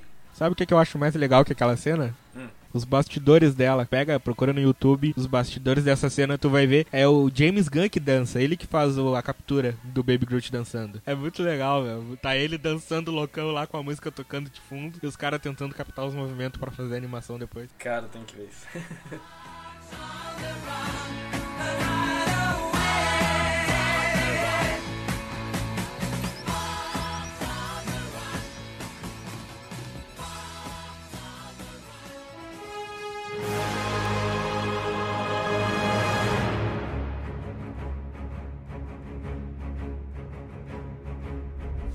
Então voltando àquele assunto. Depois de 2016, com o maior herói da Marvel voltando a um filme da editora, agora temos eles num filme próprio, dentro do universo, com Homem de Ferro de volta ao lado. Homem de Ferro de volta ao lar? Como assim, Nice! Esse é bom. Esse eu não assisti, não vou comentar. Tá, eu tô sendo um pouco injusto aqui. Realmente é um filme do Homem-Aranha. Tem muita coisa boa pra comentar, mas tem muito Homem de Ferro, né? Tem muito Homem de Ferro. Tem um motivo, né? A gente tem que entender o motivo que era que eles queriam já forçar há um tempo, assim, Pra não colocar do nada aquela relação forte que eles queriam que eles tivessem em Ultimato. Então eles tinham que fazer isso de algum jeito. Decidiram fazer no filme do Homem-Aranha, beleza. É que eles tinham que colocar na cabeça do público geral que, olha só, esse Homem-Aranha faz parte do universo Marvel. E quem é que eles colocam no filme? O Homem de Ferro. É, mas eles precisavam fazer uma deixa pra, aquela cena, aquela fodida cena que a gente vai falar depois, que ele foi importante no Ultimato. Por, com o Homem de Ferro, tipo, eles deviam criar esse laço, então eles tinham que fazer isso com antecedência. Decidiram fazer já no, no primeiro filme. Ok, só que antes disso, o filme. O filme não, o herói que marcou a minha geração, ele nasceu no mesmo ano que eu nos cinemas, que é o, o Homem-Aranha. Desde 2002, quando eu nasci, já tinha lá, saiu o primeiro filme, a primeira trilogia, e eu cresci com, com o Homem-Aranha nos cinemas. É, ele lançou filme de- do dia que eu nasci, até mi- meus 5 anos de idade. Depois ele lançou mais outra trilogia, quase, não sei se terminou, foi dois filmes, né, só. Do Andrew Garfield. Sim. Eles não terminaram. Quando a Sony assinou o acordo com a Disney, eles cancelaram. Então, lançaram eles enquanto eu tinha lá pros meus 10, 12 anos. E agora ainda tá lançando filme quando eu tenho 17 pra 18, cara. Então, o herói que marcou a minha geração completamente e cresceu com a- comigo, assim, com essa galera de 2000, 2002, foi o Homem-Aranha de longe. Depois disso, o filme de herói virou uma coisa mainstream. Começou a ter demais, começou a sair porque dava certo. E eu não lembro de tantos filmes assim que não foram importantes, sabe? Pra mim, melhores cenas desse filme, já pra deixar antenado, a cena do carro, quando o Abutre descobre que o Peter é o Homem-Aranha. Pra mim, aquela cena é espetacular. A atuação do Michael Keaton naquela cena é de arrepiar. E toda a linguagem que o diretor usou, que eles estão parados no sinal vermelho, aí a luz do sinal vermelho tá na cara do Michael Keaton. Aí ele tá meio desconfiado, assim, olhando, não sei o quê. E quando estala, quando ele percebe, não, peraí, esse cara é o Homem-Aranha, o sinal fica verde, aí reflete na cara dele a cor verde. Ele começa a rir, assim, cara. Essa cena é espetacular. É toda a montagem, o contraste entre a atuação do Michael Keaton com a atuação do Tom Holland, a atuação daquela menina que eu esqueci o nome, sem entender muito bem o que, que tá rolando na cena. Cara, é uma cena perfeita e aquilo ali é a essência do Homem-Aranha. Algo simples, não é uma cena espetacular, é uma cena dentro de um carro. E mesmo assim traz tanto peso e tanta dramaticidade. Tem um negócio triste pra mim. Que não é o Andrew Garfield. Não, não, não, não. A gente tá falando de algo tão bom, pra que falar de algo tão ruim? Quer saber? Eu gostava pra caralho. Acho que é um dos Homens-Aranhas mais Peter Parker que teve. Ah, eu discordo de ti. Você acha que o Tobey Maguire, ele era mais fiel aos quadrinhos ou não? Nunca. Não é nem fudendo. Ele é totalmente diferente. Eu gosto do Peter Parker do Tobey Maguire. Eu não gosto do Homem-Aranha dele. Eu acho que quando ele coloca a máscara, ele não é o Homem-Aranha. Eu acho que Não, ele é sem a máscara não é o Homem-Aranha. O Tobey Maguire ele é um Peter Parker muito bom porque eu gosto muito dessa questão que o Peter sofre no quadrinho, que é a questão de culpa. E isso o Tobey Maguire apresenta junto com a trilogia dele sensacional. O peso que ele sente no primeiro, no segundo e no terceiro filme por causa da morte do tio Ben, por causa do que a Mary Jane é sempre sequestrada e que ele não ele não quer botar em risco os parentes. Eu acho o Peter muito bom. Aquela questão dele não conseguir conciliar trabalho com ser herói e ter que pagar as contas e tem os estudos. Até que no segundo filme eles brincam com isso que ele perde os poderes e aí de repente o trabalho dele tá super legal, a escola dele tá super boa porque ele não tem mais o peso de ser o Homem-Aranha nas costas. Essa dinâmica de Peter eu acho muito boa, que nenhum filme, nem os do Tom Holland depois conseguiram conseguiram voltar. Ele de Homem-Aranha pra mim é péssimo. O que pegou pra mim foi ele ser um Peter Parker velho demais pra ter os problemas do Peter Parker que ele já devia ter passado quando ele tinha lá seus 15, 16 anos. Ele já é um cara trabalhando, ele já tá, se você perceber lá, quase saindo da faculdade quando fase principal do Homem-Aranha, quando ele realmente tem aqueles conflitos todos do filme. Ele tá no ensino médio, não na faculdade. Ele tá lá trabalhando na, na pizzaria já. Ele já tá com a Mary Jane, que é depois da Gwen. Ele já devia ter passado aqueles conflitos, então o filme não ficou exatamente bem encaixado como eu acharia perfeito se fosse. Mas não, não deixa de ser um, puta filme. Mas era o espetacular Homem-Aranha que tava rolando e eu acho aquele um Peter Parker muito bom. Ele não tá velho, ele tá. Não, não que eu queira que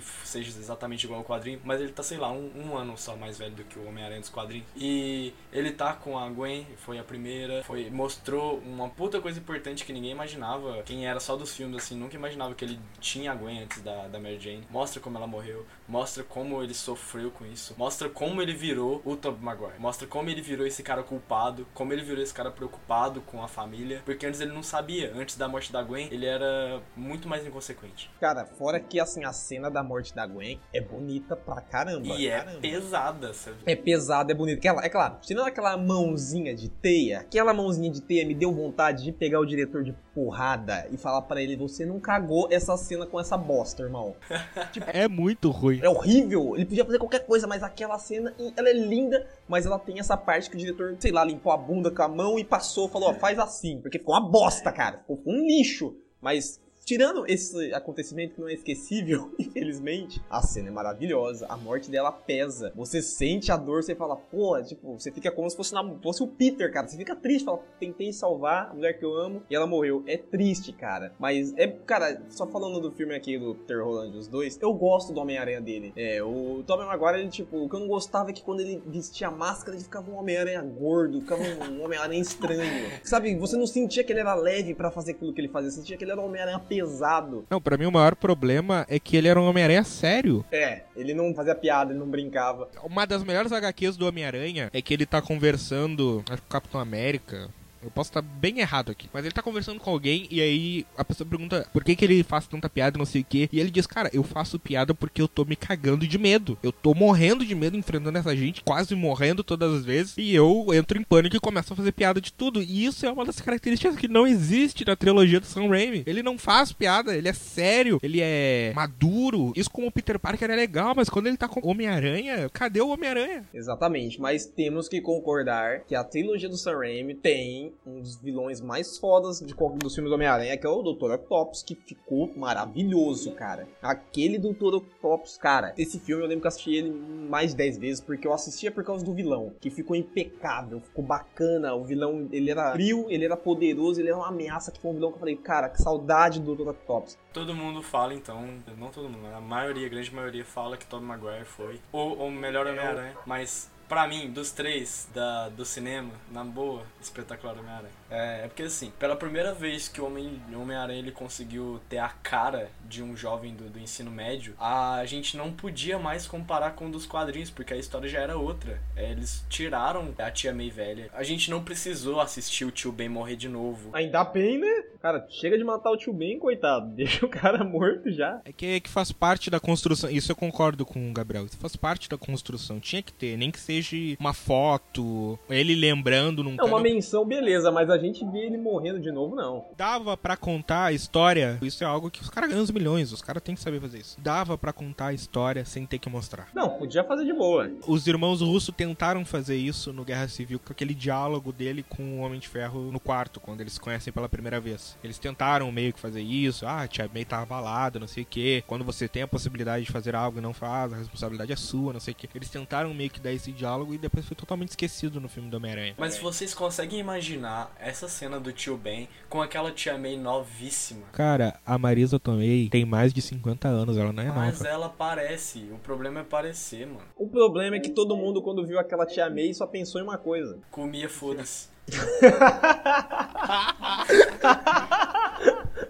Essa é a sua mente de um rapaz de quase 20 anos olhando uma mulher madura. Pra uma criança, ela é uma veioca, tchê. Não, mas o Homem-Aranha tem a minha idade. Mesmo assim, meu, é uma tia. Tu deve ter tia de mais de 50 anos, não são veiacas. Mano, mas a tia May, ela é velha.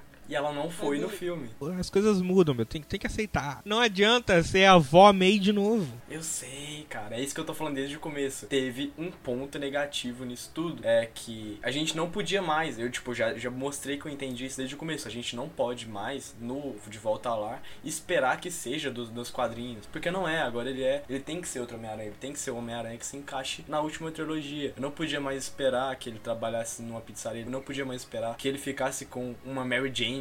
Eles ainda tentaram tacar uma MJ na menina nova, mas não é a menina que a gente conhecia. Eu ainda tenho. Quer dizer, eu não tenho mais esperanças depois desse segundo filme, né? Mas sei lá, é que a Mary Jane, ela sempre foi vizinha do Peter. Ela sempre foi interesse romântico do Peter a partir da faculdade. Sim. Então, pra mim, é, na minha cabeça, eu ainda esperava que eles fossem desenvolver e que no final o Peter iria pra faculdade de lá, que ele iria conhecer a Mary Jane de verdade. Mas hoje, depois desse segundo filme, eu já acho que não, e é pra esquecer isso e desencana. É, a MJ, né, no caso, eu nem lembro o nome dela no filme, tipo. Michelle. Miss Michelle, ela é o primeiro amor do, do, do Peter, não, não teve Gwen. Não, não foi ela, foi a guria lá do primeiro filme que foi o primeiro amor dele. Quem que era? A Lizzie, eu acho que era a filha do Abutre. Verdade, isso, isso, isso. Mas não, não teve Gwen, não teve nada, não é a mesma história. É um Homem-Aranha, sim, ele encaixa sim, mas ele não é o dos quadrinhos, é por isso que eu tô falando. É o meu ponto desde o início, eu vou reexplicar rapidamente. Quando a gente teve um Homem-Aranha com a cara que ele devia ter, ele não teve a história que ele já tinha tido com a cara de velho, sacou?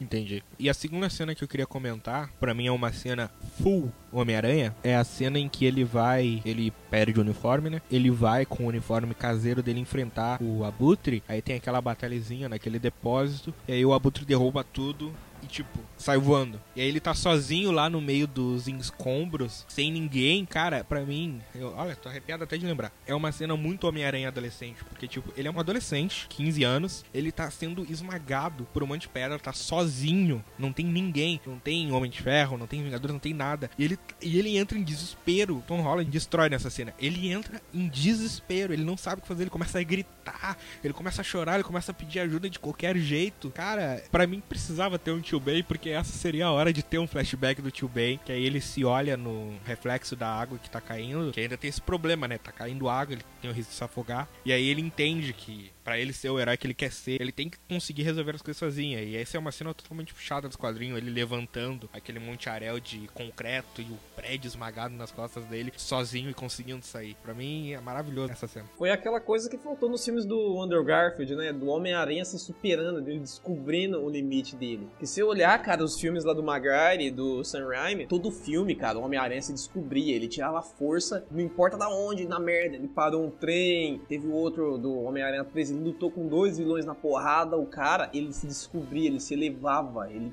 conseguia tirar força mesmo que do zero para ele salvar quem ele ama. E isso não teve na, nos outros dois filmes com o Andrew Garfield, cara. Que foi que fez falta. E nesse filme, essa cena, cara, pô, foi uma nostalgia de se ver aquele Homem-Aranha que não importa o quão ferrado eu tô, eu vou dar um jeito e vou conseguir resolver isso. Foi ótimo, cara. Foi uma cena maravilhosa essa. E o legal dessa cena também é ver o contraste de começar com o adolescente desesperado, em pranto, chorando, até que hora ele se toca de quem que ele é e do que que ele tem que fazer e do que que ele tem que se tornar para ser quem ele quer ser e muda e vira esse Homem-Aranha que tu acabou de falar, vira esse Homem-Aranha que se supera, esse Homem-Aranha que conhece os próprios limites e tenta ultrapassá-los. Melhor cena do filme para mim é essa.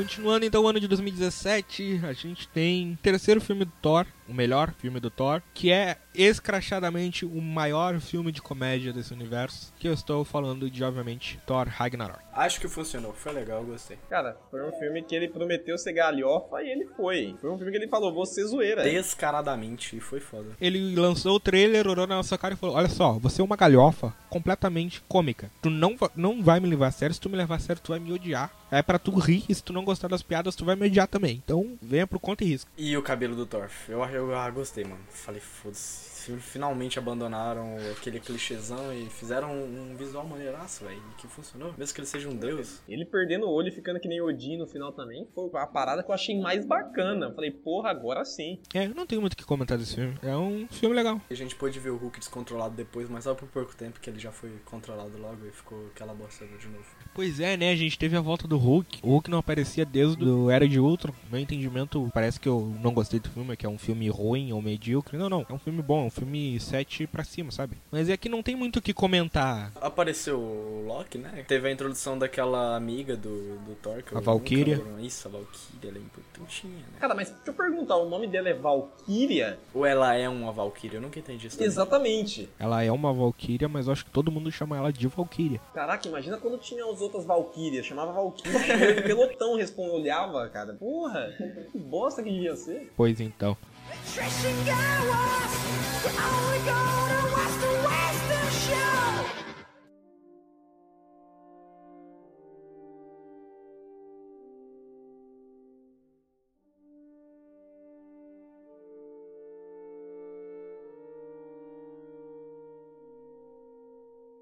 Agora é 2018, né? Três filmes. Exatamente. Entrando 2018 com um dos melhores filmes de um dos melhores heróis que foi introduzido no início dessa fase, foi Pantera Negra. Foda.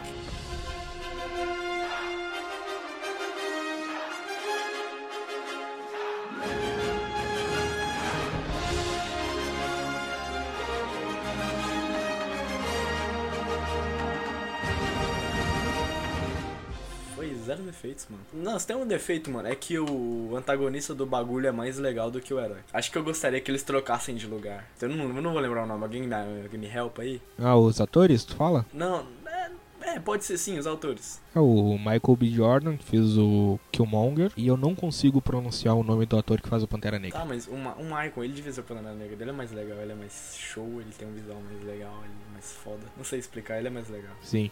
Cara, depois de ver o vídeo que o Gaveta fez, que ele responde o Scorsese num vídeo de 30 minutos, Eu vi aqui. não tem como tirar do contexto a importância que o Pantera Negra representa para a cultura afrodescendente no mundo inteiro, a representatividade que ele traz, a- o acesso que ele oportunizou, é, sabe, é algo que eu como branco nunca vou entender, mas eu consigo reconhecer e admirar. Que, que herói foda, na moral, que, que ideia da hora, que finalmente eles aproveitaram isso. Já tinha nos desenhos o Pantera Negra, nas animações, a gente sabia que ele era brabo, eu já gostava dele antes do, do filme, e eu gostei demais de ver os efeitos, cara. Tipo, dá pra ver, dá pra ver o impacto na, na armadura dele, dá pra entender o que, que tá rolando ali. Tem cenas badass pra caralho, cenas com carro, a irmã dele é legal pra caralho, um monte de coisa foda.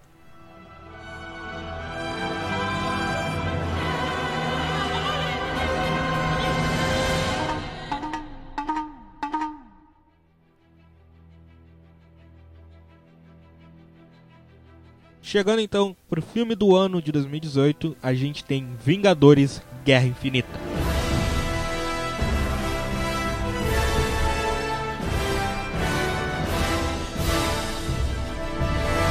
Cara, o começo, né? Literalmente a primeira parte dessa que foi o maior acontecimento desse universo, começando o ápice da fase 3. Filme do Thanos, né? Não é nem o filme dos Vingadores, é o filme do Thanos. Já começa com a nave do Thor sendo atacada, Thanos roxando no Hulk e roxando em todo mundo, e mata Randall, e toca Hulk pra lá, e mata Loki, e explode nave. O Thanos roxando no Hulk. Que frase. Mas não foi isso. Cara, foi uma borrada, foi uma surra de pai alcoólatra, né, velho? Porque o Hulk já tinha apanhado, mas ele nunca apanhou nesse nível. Surra de pai alcoólatra. O Hulk só tinha levado a surra de mãe. Agora, com o Thanos, foi uma surra de pai alcoólatra. Cara, são tantas coisas que dá pra comentar nesse filme. Como os irmãos russos conseguiram organizar todos esses milhões de personagens, assim, que a gente viu durante esses 10 anos. E como eles conseguiram aplicar cada um, dividir os núcleos. O núcleo em Wakanda, o núcleo em Titã, o núcleo do Thor lá com o Groot, com o Rocket. É tudo, sabe, tão amarradinho. São tantos momentos épicos e tantas entradas e tantas cenas pra guardar na memória. E é um filme tão intenso, um filme tão dinâmico. Começa com o ataque do Thanos na nave do Thor, e aí parte pro ataque em Nova York, e aí de repente eles já estão em Titã, e aí de repente já tem o Thor lá tentando fazer o martelo, aí eles atacam o Wakanda, sabe? Não para, é um filme de urgência tremenda, porque não para. Tudo que o Thanos demorou nesses oito anos pra conseguir reunir as joias, ele decide fazer em dois dias, que é tudo muito intenso e as coisas vão acontecendo e não tem tempo pra pensar, tipo, chega lá na Terra, ah, o Thanos tá vindo, o Thanos tá vindo. Não, não, o Thanos já tá aqui. Eles não dão três segundos de conversa entre o Bruce, o Doutor Estranho, o Homem de Ferro e de repente, opa, já tem uma nave aqui em cima atacando a gente, não tem tempo de pensar e reunir os heróis e organizar e pensar. Não, não, já tá acontecendo. Já estão aqui, já estão atacando, já tem gente morrendo. Foi tipo esse frenesi todo pra simplesmente ter um baque de ver que o Thanos não era qualquer um pra ter aquele final, aquele final chocante, aquele final que apaziguava ao mesmo tempo que a gente deixava a gente em apuros, velho. O Thanos ganhou. O Thanos ganhou, terminou com o vilão ganhando, cara. Isso foi genial. Cara, esse filme bacana dele, que ele é o filme inteiro, é aquele tom de desespero, de urgência. A gente tem que agir, a gente não tem que entrar nada, ou é agora, ou não vai ser nunca mais. Eu tive bastante pena, cara, da época que a maioria da galera que eu via, que não era introduzida no universo direito e via os heróis morrendo assim, não entendia. Tipo, simplesmente achava que era aquilo ali. E acharam o filme uma merda. Ai, eu vou ver um filme pros heróis morrerem. Ah, eu ficava com muita pena. E eu achava muito foda e tudo isso, cara. Cara, pena deu, mas assim, o filme foi ótimo, foi foda pra caramba. O desfecho, o desenrolar da trama foi maravilhoso. A única coisa que, infelizmente, eu não eu senti falta foi aquela coisa de eu imaginar falar, putz, ferrou, os personagens não vão voltar. Porque, querendo ou não, a gente sabia que eles não iam matar todo mundo daquele jeito. Quando o Homem-Aranha e o Pantera Negra foram desintegrados, eu já sabia que todo mundo ia voltar. Não, então, eu senti falta de ficar na dúvida, de falar, putz, mas será que vão voltar mesmo? Ou quem sobrou vai ter que resolver essa merda pra depois tentar resolver o pessoal que sumiu, entendeu? Muita gente já discordou comigo nisso, mas hum, eu sempre tive certeza que eles iam voltar no próximo filme. Tipo, nunca foi uma dúvida pra mim. É, pra mim também. Isso aí era, era fato que eles iam voltar. E que falar das cenas de aparição. A primeira cena que o Capitão América aparece, que é espetacular no ataque do metrô. A primeira cena que o Homem de Ferro luta com a nova armadura. A cena da batalha deles em Titã. Olha só, a musiquinha tá tocando no fundo pra mostrar. Eu tô falando daquela cena de impacto no meio da batalha de Wakanda. Quando parece que tá tudo perdido, os caras estão atacando e do nada, de repente, o Thor chega e arregaça todo mundo.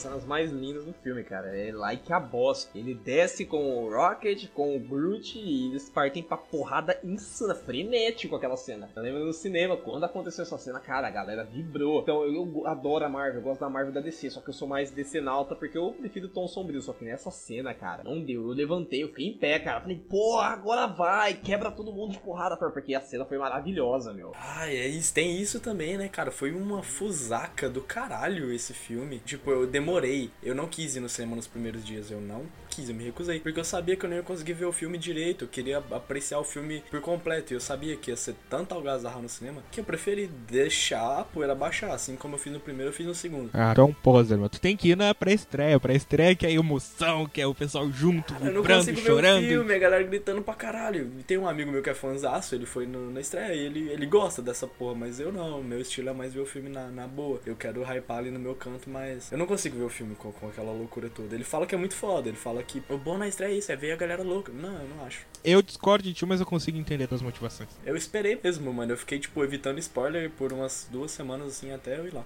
É incrível como os irmãos russos conseguiram conduzir esse filme, que é algo que eu fui a perceber depois, analisando esse filme Ultimato. Tipo, começa como qualquer filme da Marvel. Piadoca, diversão pra lá, não sei o que, sai do meu planeta, Lula Molusco, não sei o que, das contas, não sei o que. E vai fazendo piada com isso, piada com aquilo. E sabe, um filme normal da Marvel. Só que aí, de repente, quando esse senso de urgência começa a bater, desde a hora que o, eles começam a ir pro espaço, o peso do que o Thanos tá fazendo começa, de fato, a se evidenciar, o filme vai ficando menos engraçado, menos engraçado, o filme vai ficando mais pesado. E quando o Star-Lord descobre que o Thanos matou a Gamora naquela cena pesadíssima, que esse filme é cheio de cenas pesadas, né? Muito. Já começa com o o Loki sendo morto e enforcado. E Isso na tela, não é sugestão, não. Tu tá vendo. O olho dele esbugaiando, ele todo roxo, e o Thanos lá quebrando o pescoço do cara. E tudo isso vai se intensificando pra. No momento que o Star-Lord descobre, cara, daquele momento em diante não tem mais a graça do filme, não tem mais piada. Tu não tá mais achando engraçado. O bom humor se extinguiu, não tem mais espaço pro bom humor. O peso que o Thanos trouxe ao universo se estabeleceu. Chega de piada, eu tô aqui e vocês vão morrer se vocês não lutarem a sério comigo. E eu já matei gente, gente que você se importa, eu matei. Ele tem esse peso na, na tela, quando ele aparece, é uma notoriedade, é ele ali, e você fica tenso, velho. E isso é um dos motivos de eu achar o Thanos o melhor vilão desse universo, que é algo que desde o primeiro filme eu venho pensando, puxa, eles estão estabelecendo o Thanos, ele aparece lá no Guardiões, ele aparece na cena pós-crédito. Eu pensando, poxa, mas será que ele vai trazer um peso? Porque o, vilão ele tem que ter peso, risco de morte, não um dele, mas pros outros personagens. E quando eles trouxeram o Thanos, cara, ele pode matar qualquer um. No meio da batalha de Titã, ele vai lá e enfia a estaca na barriga do Homem de Ferro, tipo, eu pensei, morreu? Falei, falei, esse cara, nessa hora, eu lembro que todo mundo no cinema, sabe aquele. Cara, foi a reação de geral, tipo, fudeu, morreu, empalou o Tony Stark. Acabou, morreu. Ele empalou o Homem de Ferro na cara de todo mundo. Se fosse qualquer outro filme, ah, ele não vai morrer, é o herói. Mas depois de tudo que esse filme tinha feito, dele matando e acontecendo e azar, cara, eu pensei, cara, morreu. E tem um ponto extra de coisa foda no Thanos, que é aquela discussãozinha que eu não levo tão a sério assim, mas o Thanos tá completamente errado. É, é que tu não pode querer resolver as coisas tirando as pessoas da equação, né? Mas ele tem um ideal, é isso é muito louco. Ele tá agindo pelo ideal e ele tá agindo pelo um negócio que ele acha que ele tá fazendo bem, como a maioria dos vilões, mas não é um bem pra ele, velho. Isso que é louco. Ele tá querendo fazer um bem pra po- posteridade, velho. É um pouco até mesmo de egocentrismo, né? Ele acha que a visão dele tá certa e ele tá disposto a fazer o universo inteiro se submeter a essa visão dele. Sim. Ele acha que ele é o salvador do resto. Tipo, é ele ali, porque ele é o mais forte. Ele é um dos eternos, né? Cara, ele é um dos Eternos, é tudo, mas vamos combinar que aquele discurso dele sobre equilibrar o universo, vou ser sincero, mas eu tava concordando a cada palavra que ele falava. Foi o que eu disse agora. Tipo, o Thanos tá completamente errado. Não, Ele tem certas razões, mas ele tá errado em geral, velho. Tipo, Cara, qualquer pesquisa sobre esse tipo de controle de população, tem um monte de artigo que fala que não funciona. Tu extingue metade da população, demora duas, três gerações e de repente tá na mesma merda ou pior. Porque aí tem mais abundância, começa a gerar mais filhos, a reprodução aumenta, começa a ter um estagno populacional muito maior do que tu tinha antes. Pode adiantar a curto prazo, mas a médio prazo já, já tá bosta. O negócio louco é tipo assim, ele é um dos eternos. Ok. O bagulho é que essas pequenas coisas, velho, tipo, o equilíbrio do universo, é, é problema dele, mano. Ficar ajeitando planeta por planeta. Ele tem um exército gigante. A vida dele é isso. Pra quê, velho? Tipo. É, cada um tem seu hobby, né? Cada um tem seu hobby. Exatamente, o negócio dele é, é isso que é muito louco. É que é um hobby, mano. Ele não precisa disso. O negócio do Thanos é que ele tá ali fazendo aquilo tudo, sendo que ele não precisa. Ele tá porque ele quer. É que na cabeça dele ele acha que precisa. Tá, mas por que, que ele precisa? Qual, qual é a desculpa dele? Porque se ele não fizer, quem é que vai fazer? É que isso nos quadrinhos é melhor estabelecido, mas no filme ele acha que é responsabilidade dele. Na cabeça dele, não, é eu que tenho que fazer isso. Meu planeta não seguiu o que eu achava certo, meu planeta morreu. Isso é parte culpa também, né? Culpa minha. Eu não vou deixar que o universo sofra porque o universo não vai me ouvir. Eu vou fazer acontecer e o universo vai ser salvo por minha causa. Assim mesmo, cara. Real. Sim, mas ele faz porque ele quer. Eu acho isso muito louco. E o filme ainda termina daquele jeito espetacular, que é com tipo, sem trilha sonora, silêncio. O Capitão América desolado, ele senta assim no chão, ele olha pro nada assim e pensa, tipo, ele não tem reação. Ele não chora, ele não se desespera, ele não fica com brabo, ele, ele, ele fica estagnado, tipo, eu perdi, todo mundo morreu. E, e agora? E aí o filme termina com aquela cena do Thanos. Ah, é muito bom, né? Sentando na fazenda dele, satisfeito com o que ele fez. Nossa, bater de palma em pé. Foi muito bom.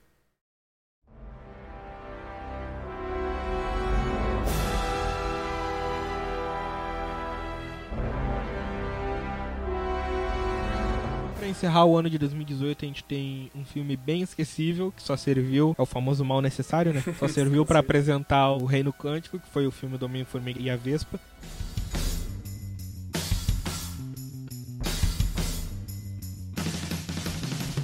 Que eu achei pior do que o primeiro filme, eu acho o primeiro filme mais autêntico. E também, ele serve pra uma coisa extra. Ele serve pra explicar. Esse aqui eu tenho um ponto positivo, assim.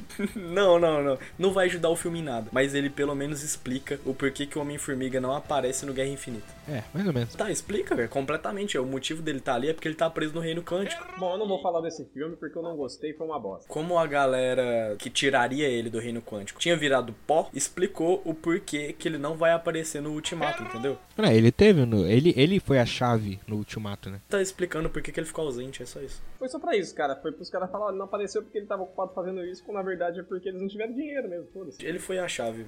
Ele realmente foi muito importante depois que ele saiu do Reino Quântico. É que, tipo, o Homem-Formiga e a Vespa foi simplesmente pra dizer, olha só, o Homem-Formiga ele não apareceu no Guerra Infinita porque não deu tempo, a urgência da situação, ninguém ligou no celular, "Ah, a gente tem que chamar o Gavião Arqueiro e o Homem-Formiga, a gente não pode esquecer dele. Estavam na urgência, quem tava ali, tava ali. E serviu também pra explicar todo o plot device do Ultimato. O Reino Quântico, as partículas PIN, a questão de viagem no tempo e tudo mais.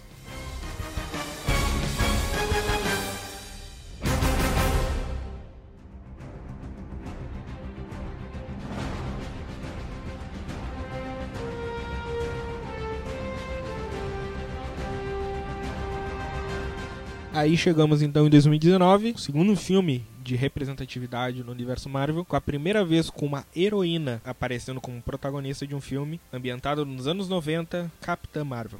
O que vocês acharam? Superestimado Uhum. e ao mesmo tempo subestimado. Ele não é a melhor das melhores coisas que o cinema já viu, não sei o que não, não é nem perto disso. Pra mim é tipo tá abaixo de Doutor Estranho em filme de origem, por exemplo. Só que também não é uma bosta colossal que muita gente também reclama na internet porque fica irritadinha porque é filme de mulher. Cara, o filme da Capitã Marvel, vou falar pra você, o trailer me empolgou muito mais que o filme. Ele foi quase. Eu não tô falando que ele foi Homem de Ferro 3, mas o trailer é melhor que o filme. Ele empolga mais, ele promete muito mais. Porque a hora que você assiste o filme, cara, você dá uma desanimada, porque você vai esperando tanta coisa, porque ele tinha tanta coisa boa pra ele mostrar e não mostrou. Cara, eu gostei de ver Nick Fury ali. Gostei de saber dessa história sobre ele perder o olho. Gostei da simplicidade quando ela chega assim. O mundo tá tão, tá tão tranquilo nos anos 90. Aquele começo, quando a, a Shield ainda, tá, ainda era tipo um, um escritóriozinho. Cara, achei muito legal ver isso. A atriz é, é foda. A atriz é muito foda. Só que eu não gosto da personagem. Ela não é carismática pra mim nem.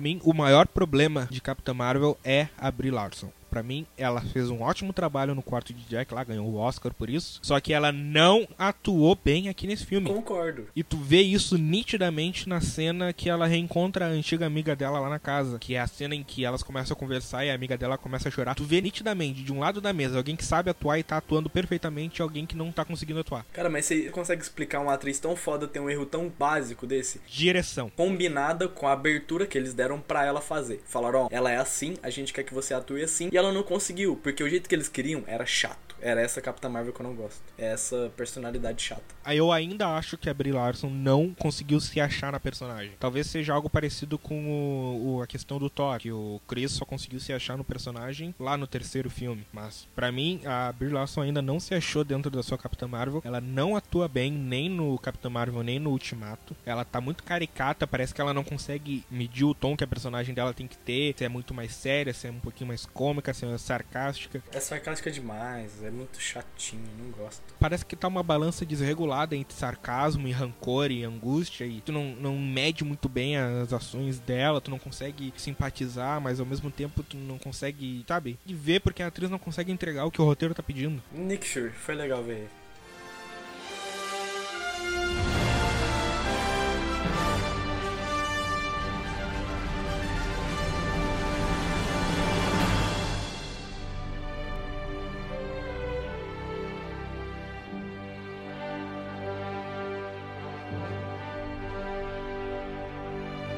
E chegamos agora em abril de 2019. Chega aos cinemas, filme que conquistou a maior bilheteria da história em tempo recorde, o grande ápice desse universo inteiro, Vingadores Ultimato. I keep telling everybody they should move on. Some do, but not us. Even if there's a small chance, we owe this to everyone who's not in this room to try. We will. Whatever it takes. Whatever it takes. Whatever it takes.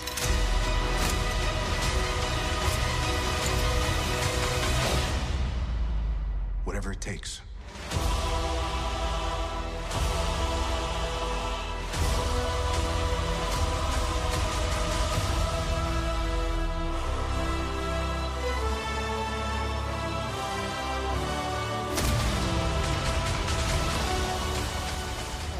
Vingadores Ultimato é o resultado puro de tudo que o Kevin Feige trabalhou nesses 10 anos. Porque ele é um filme de personagem, ao contrário do Guerra Civil, filme de ação e de consequência, onde as coisas vão acontecendo e os heróis vão reagindo. O Ultimato é um filme de personagem. Tu tira a grande leva dos heróis, deixa só os seis originais e tu explora eles. Tem aquele começo do filme que eles matam o Thanos e genial, aquele Thanos daquele universo encerrando a vida dele como um dos maiores vilões, que ele fez algo genial, ele destruiu a arma que podia trazer de volta todo mundo. E aí pula cinco anos no tempo e tu vê como aquilo impacta os seis. Como cada um dos seis tem reações diferentes, tem formas diferentes de lidar com o luto, tem formas diferentes de encarar a dor da perda e tu vê isso se desenvolvendo e toda a dinâmica do grupo que a gente conhece nos últimos 10 anos assim. É um filme inacreditável, é um milagre. Guerra Infinita, eu já tinha consciência que ia ser bom, pela dinâmica. Mas agora, Ultimato, eu tava com muito medo que ia ser uma bosta e os caras conseguiram fazer um, um excelente filme.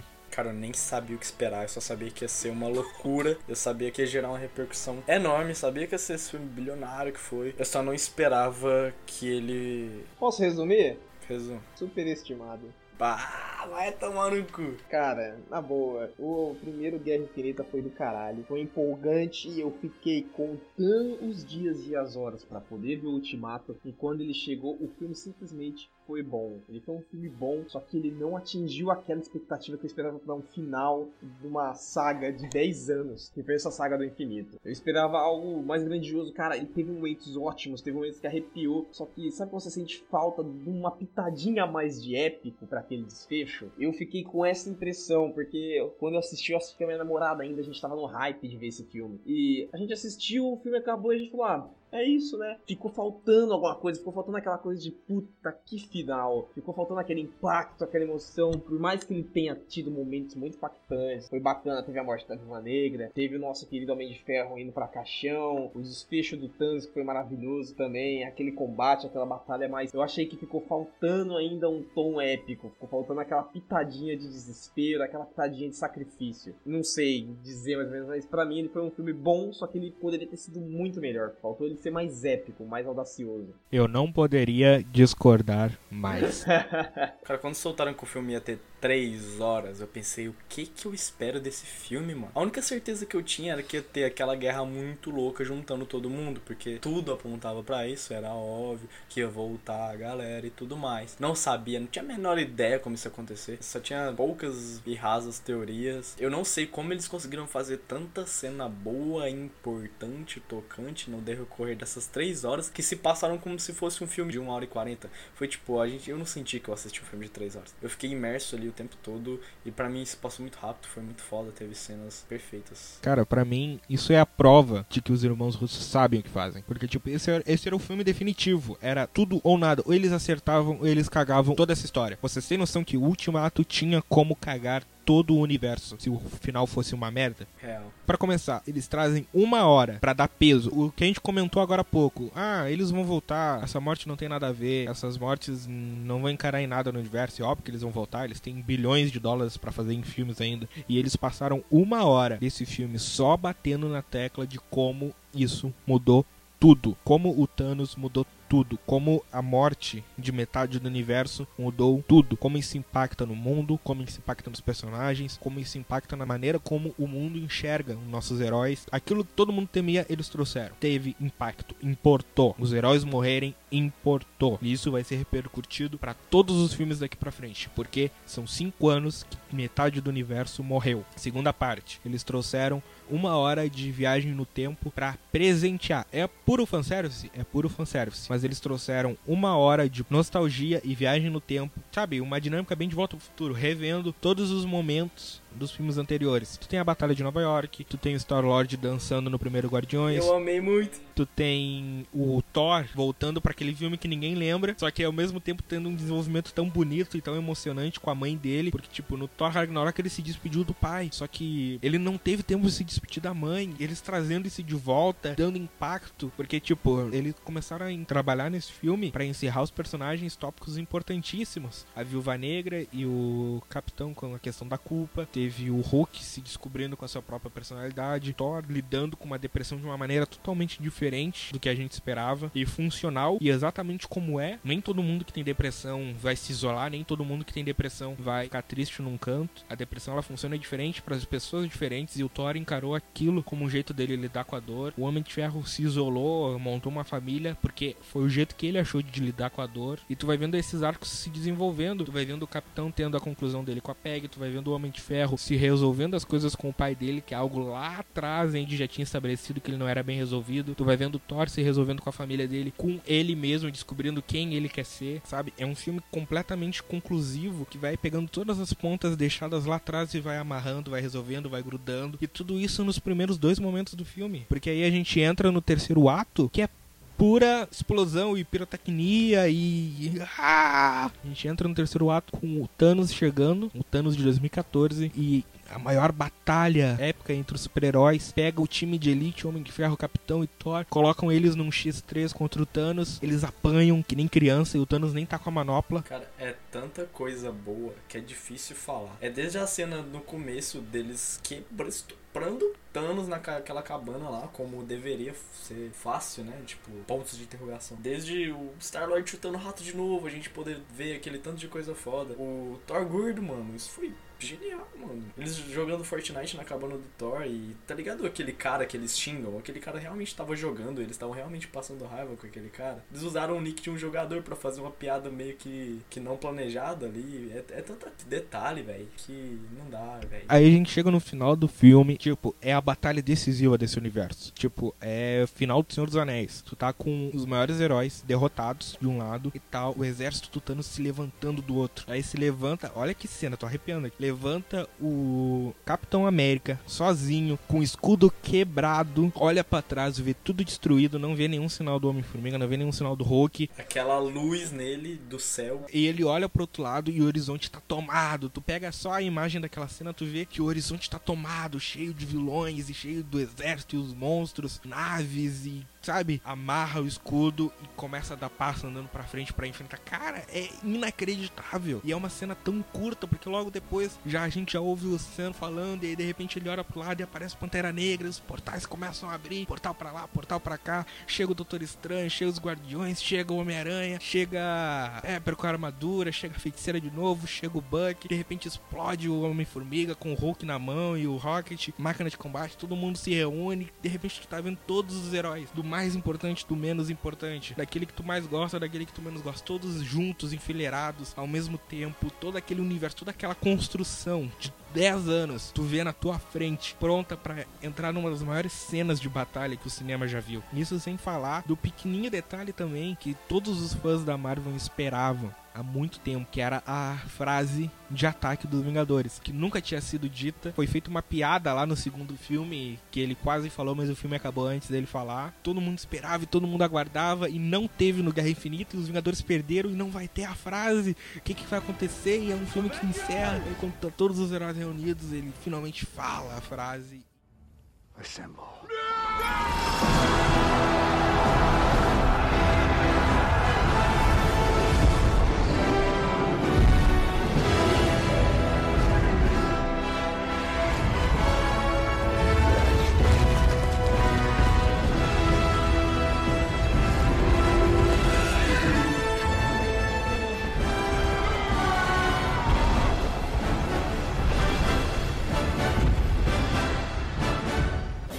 bem repartida, cara. Teve um monte de partes importantes em uma cena só. A luta era pra ser tipo uma parte só, mas teve tantas coisas, tantas partições importantes. Parte que, que, que as mulheres, todas elas, velho, se juntaram naquele ataque. Não foi nada exatamente planejado, só, só aconteceu e foi muito louco. São tantas coisas inacreditáveis que a gente esqueceu de citar uma das partes mais importantes, que é quando o Capitão América levanta o Mjolnir, que o. Thor recuperou lá na viagem no tempo dele. E eles ficam se intercalando ali entre Mjolnir e, e. Como é que chama? Stormbreaker?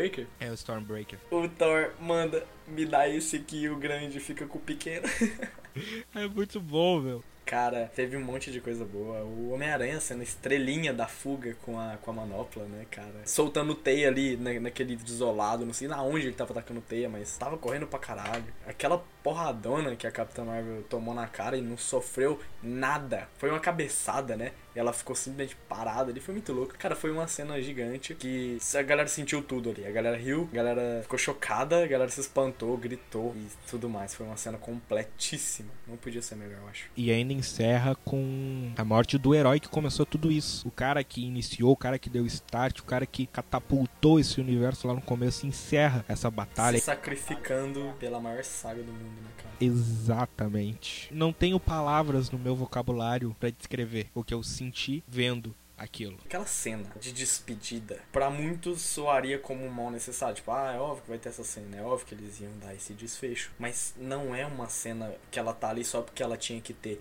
Ela tá ali bem feita, ela tá ali com uns detalhes tão foda. É uma sequência de duas específicas, que é a cena do Homem-Aranha se despedindo, que é uma das coisas mais tristes de todas. É ele ali sofrendo antes, né? Antes do, do Homem de Ferro morrer mesmo. Mas tem aquela cena, e depois, na, na, na outra cena depois, que o Homem de Ferro já tá ali quase desfalecendo, tem a cena dele com a Pepper. E essa cena, ela é mais forte do que as outras. O jeito que a Pepper olha pra ele, o jeito que ela tenta segurar o choro, que ela, ela sabe que ele tá morto ali. Ela segura até o que ela consegue pra fazer ele morrer sentindo que tá tudo bem, Pra passar pra ele um sentimento que eles ganharam. E ela tá segurando, você vê no rosto dela que ela tá segurando pra tentar falar do jeito mais tranquilo que dava ali. E, véi, no momento que ela vê que ele fecha os olhos, ela não consegue. Ela vira a cara e começa a chorar. E ela vira a cara pra ele não ver que ela tá chorando. Cara, isso é muito forte, é muito triste. E depois ainda tem a cena do funeral, né? Cara, é muito incrível porque, tipo, não tem CGI. Todos os atores estão lá mesmo. E a câmera vai passando, assim, entre os todo atores e todo mundo mundo claramente. reunindo. Cara, é arrepiante. Começou com o Homem de Ferro, ele morreu, mas olha o que ele deixou. E a câmera vai passeando, passa nos Vingadores Principais, aí passa no Homem-Aranha, aí passa no Pantera, aí passa nos Guardiões, aí termina lá na Capitã Marvel, que foi a última a aparecer. Cara, é impactante. E agora eu vou alfinetar o nosso colega Felipe. Que tá calado porque ela achou bosta. Aham. Isso! Escute bem, DC. Assim que tu mata um personagem. Não é colocando ele pra morrer de um jeito bosta. Não é fazendo Não. aquele funeral ridículo do Batman vs Superman. É assim que tu mata um personagem. Tu desenvolve Foi ele fraco, por anos. Tu fraco. traz peso pra morte dele. Tu Foi faz as fraco, pessoas se cara, importarem foi com ele. Tu não mata o personagem na segunda aparição dele. Isso não existe, DC. Como é que tu fez isso com o maior herói de todos, que é o Superman? Tu não pode fazer assim. Boa. Concordo. Só tenho pra dizer uma coisa: o final da trilogia Nolan do Batman, a suposta morte, quando eu achei, todo mundo achou que o Batman tinha morrido, pesou muito mais. Mas, cara, foi ótima a construção, eu concordo. A Marvel fez uma parada que DC só cagou filme após filme. Matar o Superman com Apocalipse no Batman vs Superman, cara, foi uma parada burra. Que eu falei, cara, se é Batman vs Superman, por que tem que a luta principal do filme tem que ser contra o Apocalipse? Mas, cara, eu achei que ainda faltou um tom de épico. Faltou um tom de Senhor dos Anéis, aquele desfecho que você fala, não acredito que isso tá acabando. Porque eu não sei se é porque eu não sou tão fã da Marvel, eu gosto pra caralho, já falei. Mas eu não sei se foi só pra mim, mas eu assisti, eu achei que faltou alguma coisa. Eu esperei muito mais a batalha, principalmente. Eu esperei muito mais drama naquela batalha. Eu achei que eles desperdiçaram o Doutor Estranho, eu achei que eles poderiam mostrar muito mais coisa como foi mostrado no primeiro filme. O Doutor Estranho saindo na porrada franca com o Thanos, ou da Capitã Marvel no X1 com ele. Eu achei que eles poderiam ter aprofundado mais, mostrado tão mais disso. Eu achei que perdeu um tom. Aquela batalha, ela foi maravilhosa, só que não- eles não aproveitaram as infinitas possibilidades que eles poderiam ter usado, cara. E eu senti uma falta disso. Por isso que eu não achei tão épico o final, apesar de ter sido um final que DC tá longe de conseguir.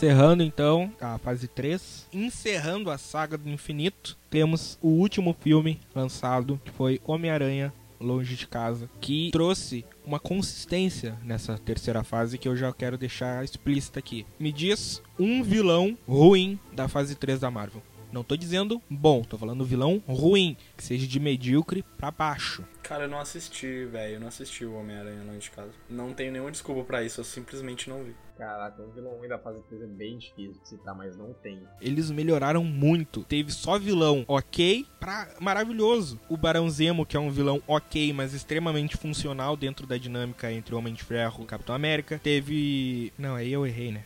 Com exceção do Doutor Estranho, a fase 3 só tem vilão medíocre pra cima. É que eu não tava lembrando do vilão do Doutor Estranho. Agora que você falou, cara, o vilão do Doutor Estranho é bem ruimzinho, é bem fraco, mas ah, o filme em si é bom. Sim, sim, mas o vilão é ruim. Guardiões da Galáxia, o vilão lá do o Ego, é um vilão bom. O Homem-Aranha de Volta ao Lar, o Michael Keaton, é maravilhoso como Abutre. No Thor Ragnarok, a Hela, Kate Blanchett também é muito boa. O Killmonger, como a gente já comentou, um vilão épico com uma cena de morte mais épica ainda. Guerra Infinita, com o melhor vilão desse universo, que é o Thanos. Homem-Formiga e a Vespa, que apesar de ser um filme que muita gente não gosta, a vilã, que é a Fantasma, não é tão ruim assim quanto aparenta ser nos trailers. Na Capitã Marvel, eu gosto daquela dinâmica de, tipo, não tem um vilão certo. O vilão é meio que o sistema que oprime ela, sabe? No final, a grande luta contra o vilão é, tipo, um, um tiro no peito. Mas a batalha dela mesmo é contra, tipo, na mente dela, naquele mundo meio Matrix, sabe? Aquela lá que é a batalha importante, ela se provando como se ela superando um antagonismo, bem dizer, muito bem feito. E aí chegamos no Vingadores Ultimato, que é o Thanos de novo, e no último Homem-Aranha que, cara, o Mistério tinha tudo pra ser um vilão horrível. Que eu não gosto do Mistério na HQ. Eu acho ele muito galhofa. Mas eles trouxeram. O Jake Gyllenhaal conseguiu trazer de um jeito que ficou crível. A cena que ele revela que ele é um vilão lá naquele barzinho, cara, é supimpa.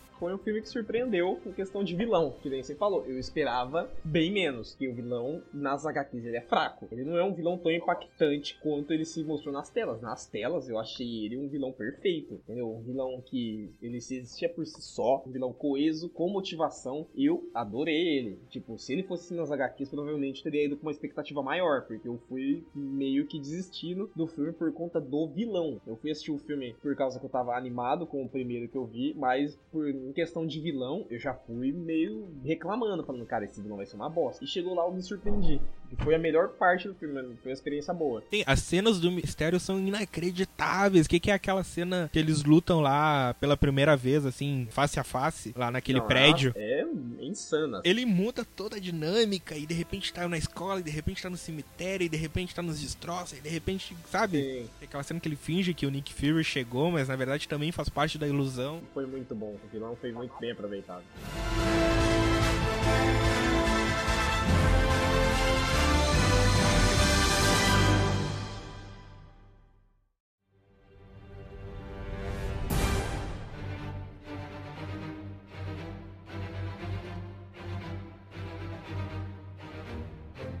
Chegamos então ao fim da saga do infinito. Esses 10 anos de construção que estão pra sempre, né? Não importa o que vai ter daqui em diante, a saga do infinito marcou o cinema, mudou o cinema moderno pra sempre. Isso não é opinião, isso é fato. Mas eu queria deixar agora um momento, então, para cada um dar seu parecer geral, uma nota de conclusão que cada um tem a dizer sobre o que, que esse universo influenciou na sua vida, o que, que você acha do MCU depois da saga do infinito. Não vou me demorar muito. Com todos os prévios respeitos já direcionados a Star Wars e Senhor dos Anéis, eu não ligo se a sua saga preferida são essas duas, a Harry Potter, X-Men. Olha lá o que você vai falar. MCU é a maior saga já feita no mundo. Não tem lógica, tipo, a melhor é a saga, é a saga mais foda de todas. Nenhuma, nenhuma consegue superar, por mais boa que seja. O único jeito de alguma saga existente superar É sendo o Senhor dos Anéis. Deixa eu terminar de falar. a única coisa que vai fazer alguma saga existente já superar a saga do infinito é valor emocional, carga emocional que você já tem. Então, eu tenho uma carga emocional maior do que a saga do infinito em Senhor dos Anéis, em Harry Potter. Pra mim, elas são melhores por carga emocional, mas eu não nego que a saga do infinito ela seja melhor em geral, entendeu? Mas é isso aí, tipo, inegavelmente é a maior saga já feita. Ela tem um defeito? Tem, mas compara. Cara, meu ponto de vista a respeito da saga do infinito é que ela é uma saga ótima. Ela começou cambaleando, tentando se acertar, errando, consertando os erros e terminou de maneira épica. Porque um produto que ele começou do nada. Foi um filme do Homem de Ferro aleatório, depois teve um filme do Hulk, e depois eles foram falando, vamos juntar todos os universos e fazer uma coisa só. Foi uma ideia que começou assim, que ela começou com objetivos separados, depois o pessoal resolveu juntar, ela terminou de uma maneira épica, terminou de uma maneira perfeita. É muito difícil isso. Começou um filme isolado lá, um filme aqui, e de repente eles começam a se juntar pra construir uma coisa só. Então foi uma saga que eu adorei, eu gostei bastante, ela teve seus problemas, toda boa saga tem, né? Com exceção do Senhor dos Anéis, mas eu queria ver mais ainda dessa saga, queria continuar, ver o que é desses personagens, vai ser desses personagens depois dessa batalha de Ultimato, porque querendo ou não, o universo tem muito pra oferecer, tanto na parte cósmica quanto na parte mística do Doutor Estranho e até na parte terrena mesmo, que é dos heróis terrestres. Então é uma saga excelente, cara. Eu gosto e quero que continue, eu quero ver mais. Cara, é inegável que marcou geração. Eu quero que meus filhos vejam, sabe? É a melhor saga de super-heróis atualmente. Com tudo que eu falei, o programa inteiro, deu, deu muito a parecer que eu gosto da Marvel, né? Sim, eu gosto. Mas aí que tá um detalhe interessante. A minha vida inteira e até hoje eu ainda acho o universo da DC muito melhor. Em questão de construção, em questão de personagens, em questão de dinâmica. Eu sempre achei o universo da DC melhor. Desde criança e até hoje ainda acho. Então tu nem imagina o nível da minha tristeza que é tá vendo o que, que a Warner tem feito com esses heróis incríveis. Que, perdoem quem discorda, mas os Vingadores é a Liga da Justiça da Marvel. A equipe de super-herói definitiva é a Liga da Justiça e a merda que eles estão fazendo com essa equipe tão poderosa é o que me deixa muito triste. Isso é um assunto que a gente vai discorrer num programa futuro. Como DC Nauta, eu tenho que dizer que DC ultimamente é só decepção. Com exceção do filme do Coringa e alguns outros que ele tem, uma produtora que tem muito ainda pra acertar pra se tornar, chegar no nível Marvel. Com certeza. Se tu olha em comparação, olha o que, que foi a saga do infinito. Olha o que ela representou na cultura pop. Olha o que, que ela mudou, o que, que ela estabeleceu. Desde lá do primeiro Homem de Ferro, aquela cena que muita gente percebeu, que tá lá desde o primeiro filme, que é na cena pós-crédito, que chega o Tony lá. Quer saber? Eu não vou nem falar. Ouve aí. I am Iron Man. You think you're the only superhero in the world? Mr. Stark, you become part of a bigger universe. You just don't know it yet. Who the hell are you? Nick Fury, director of S.H.I.E.L.D. Oh. I'm here to talk to you about the Avenger Initiative. Então, desde essa cena, já tava brilhando, cintilando uma promessa de uma reunião de heróis nunca antes vista no cinema e os caras entregaram. Os caras foram lá, prometeram e entregaram. Começou muito bem, teve muitos tropeços, teve uma reunião espetacular em 2012 com os Vingadores, depois desceu muito com muitos filmes, o Anti-Ferro 3, o Vingadores 2, a gente já comentou aqui, não tem ficar se repetindo, mas que aí no final deu aquela erguida, deu aquela recuperada e encerrou de maneira espetacular. Eu ainda discordo desse fato que eles consideram o Homem-Aranha o último filme da saga do infinito. Eu acho isso péssimo. Acho que o Ultimato é que encerra a saga do infinito. Mas eles não consideram, então, né, vamos pelo que é oficial. Mas mesmo assim, com esse detalhe, é uma saga. Eu não digo que ela é redondinha, porque ela tem muita falta de coesão. Tem muito filme que é muito episódico, que não acrescenta quase nada. Mas na sua totalidade, olhando por um todo, quem imaginaria? Vamos voltar 20 anos no tempo, pegar um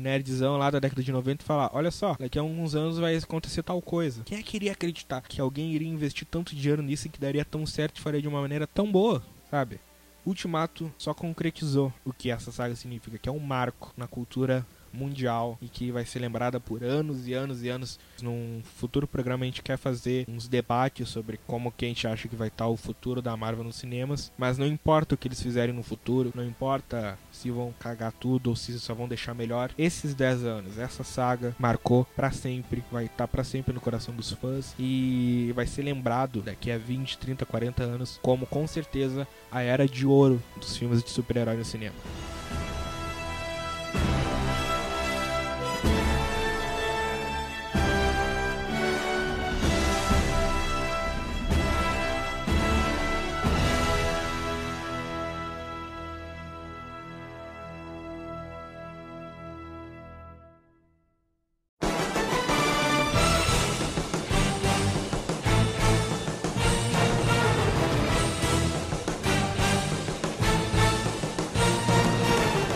Então, então chegamos ao final desse programa que ficou bem mais longo do que eu pretendia. Obrigado a você, ouvinte, que está ligado conosco no Spotify, ou no Apple Podcasts, ou Google Podcasts, onde, onde queira que tu esteja ouvindo aí, muito obrigado. Você é corajoso por estar nos ouvindo até agora. Acreditem ou não, a gravação disso aqui foi um caos muito maior do que vocês ouviram. Aqui é o Gabriel Borges e a gente tá desligando mais um podcast. Sigam lá o Barquinho de 10, meu canalzinho no YouTube, fala de filosofia, coisinha legal e etc. E valeu, galera, por escutar hoje. Aqui é o Felipe, o Senhor Maldito. Eu não tenho canal no YouTube, mas logo menos vou estar lançando os podcasts de RPG da vida, com esses dois trapaceiros jogando comigo. E valeu por ouvir a gente e não me odeiem tanto. Eu sou um cara legal. É verdade, é verdade. Se você quer ter um contato mais direto comigo, me siga nas minhas redes sociais, arroba TheRealCast. Eu tô lá no Twitter e no Instagram. Eu tenho um canal no YouTube também, o canal Cast, mas ele está desativado por enquanto. Talvez um dia, quem sabe, se eu tiver tempo ele volta. E não percam os próximos cafés na taverna, pessoal, que a gente tem muitos assuntos para comentar. Não deixe de deixar sua sugestão de tema aquilo que você quer ouvir a gente falando, algum convidado que você queira que a gente traga, que estaremos aí mês a mês, firmes e fortes, encarando essas dificuldades de se produzir um podcast quando não tem tempo nem para viver. Acreditem, demora muito. Dois meses. O primeiro programa foi gravado em julho, né? Com fé esse programa sair em dezembro. Errou! Valeu então, muito obrigado e até mês que vem. Tchau. Valeu, galera. Falou.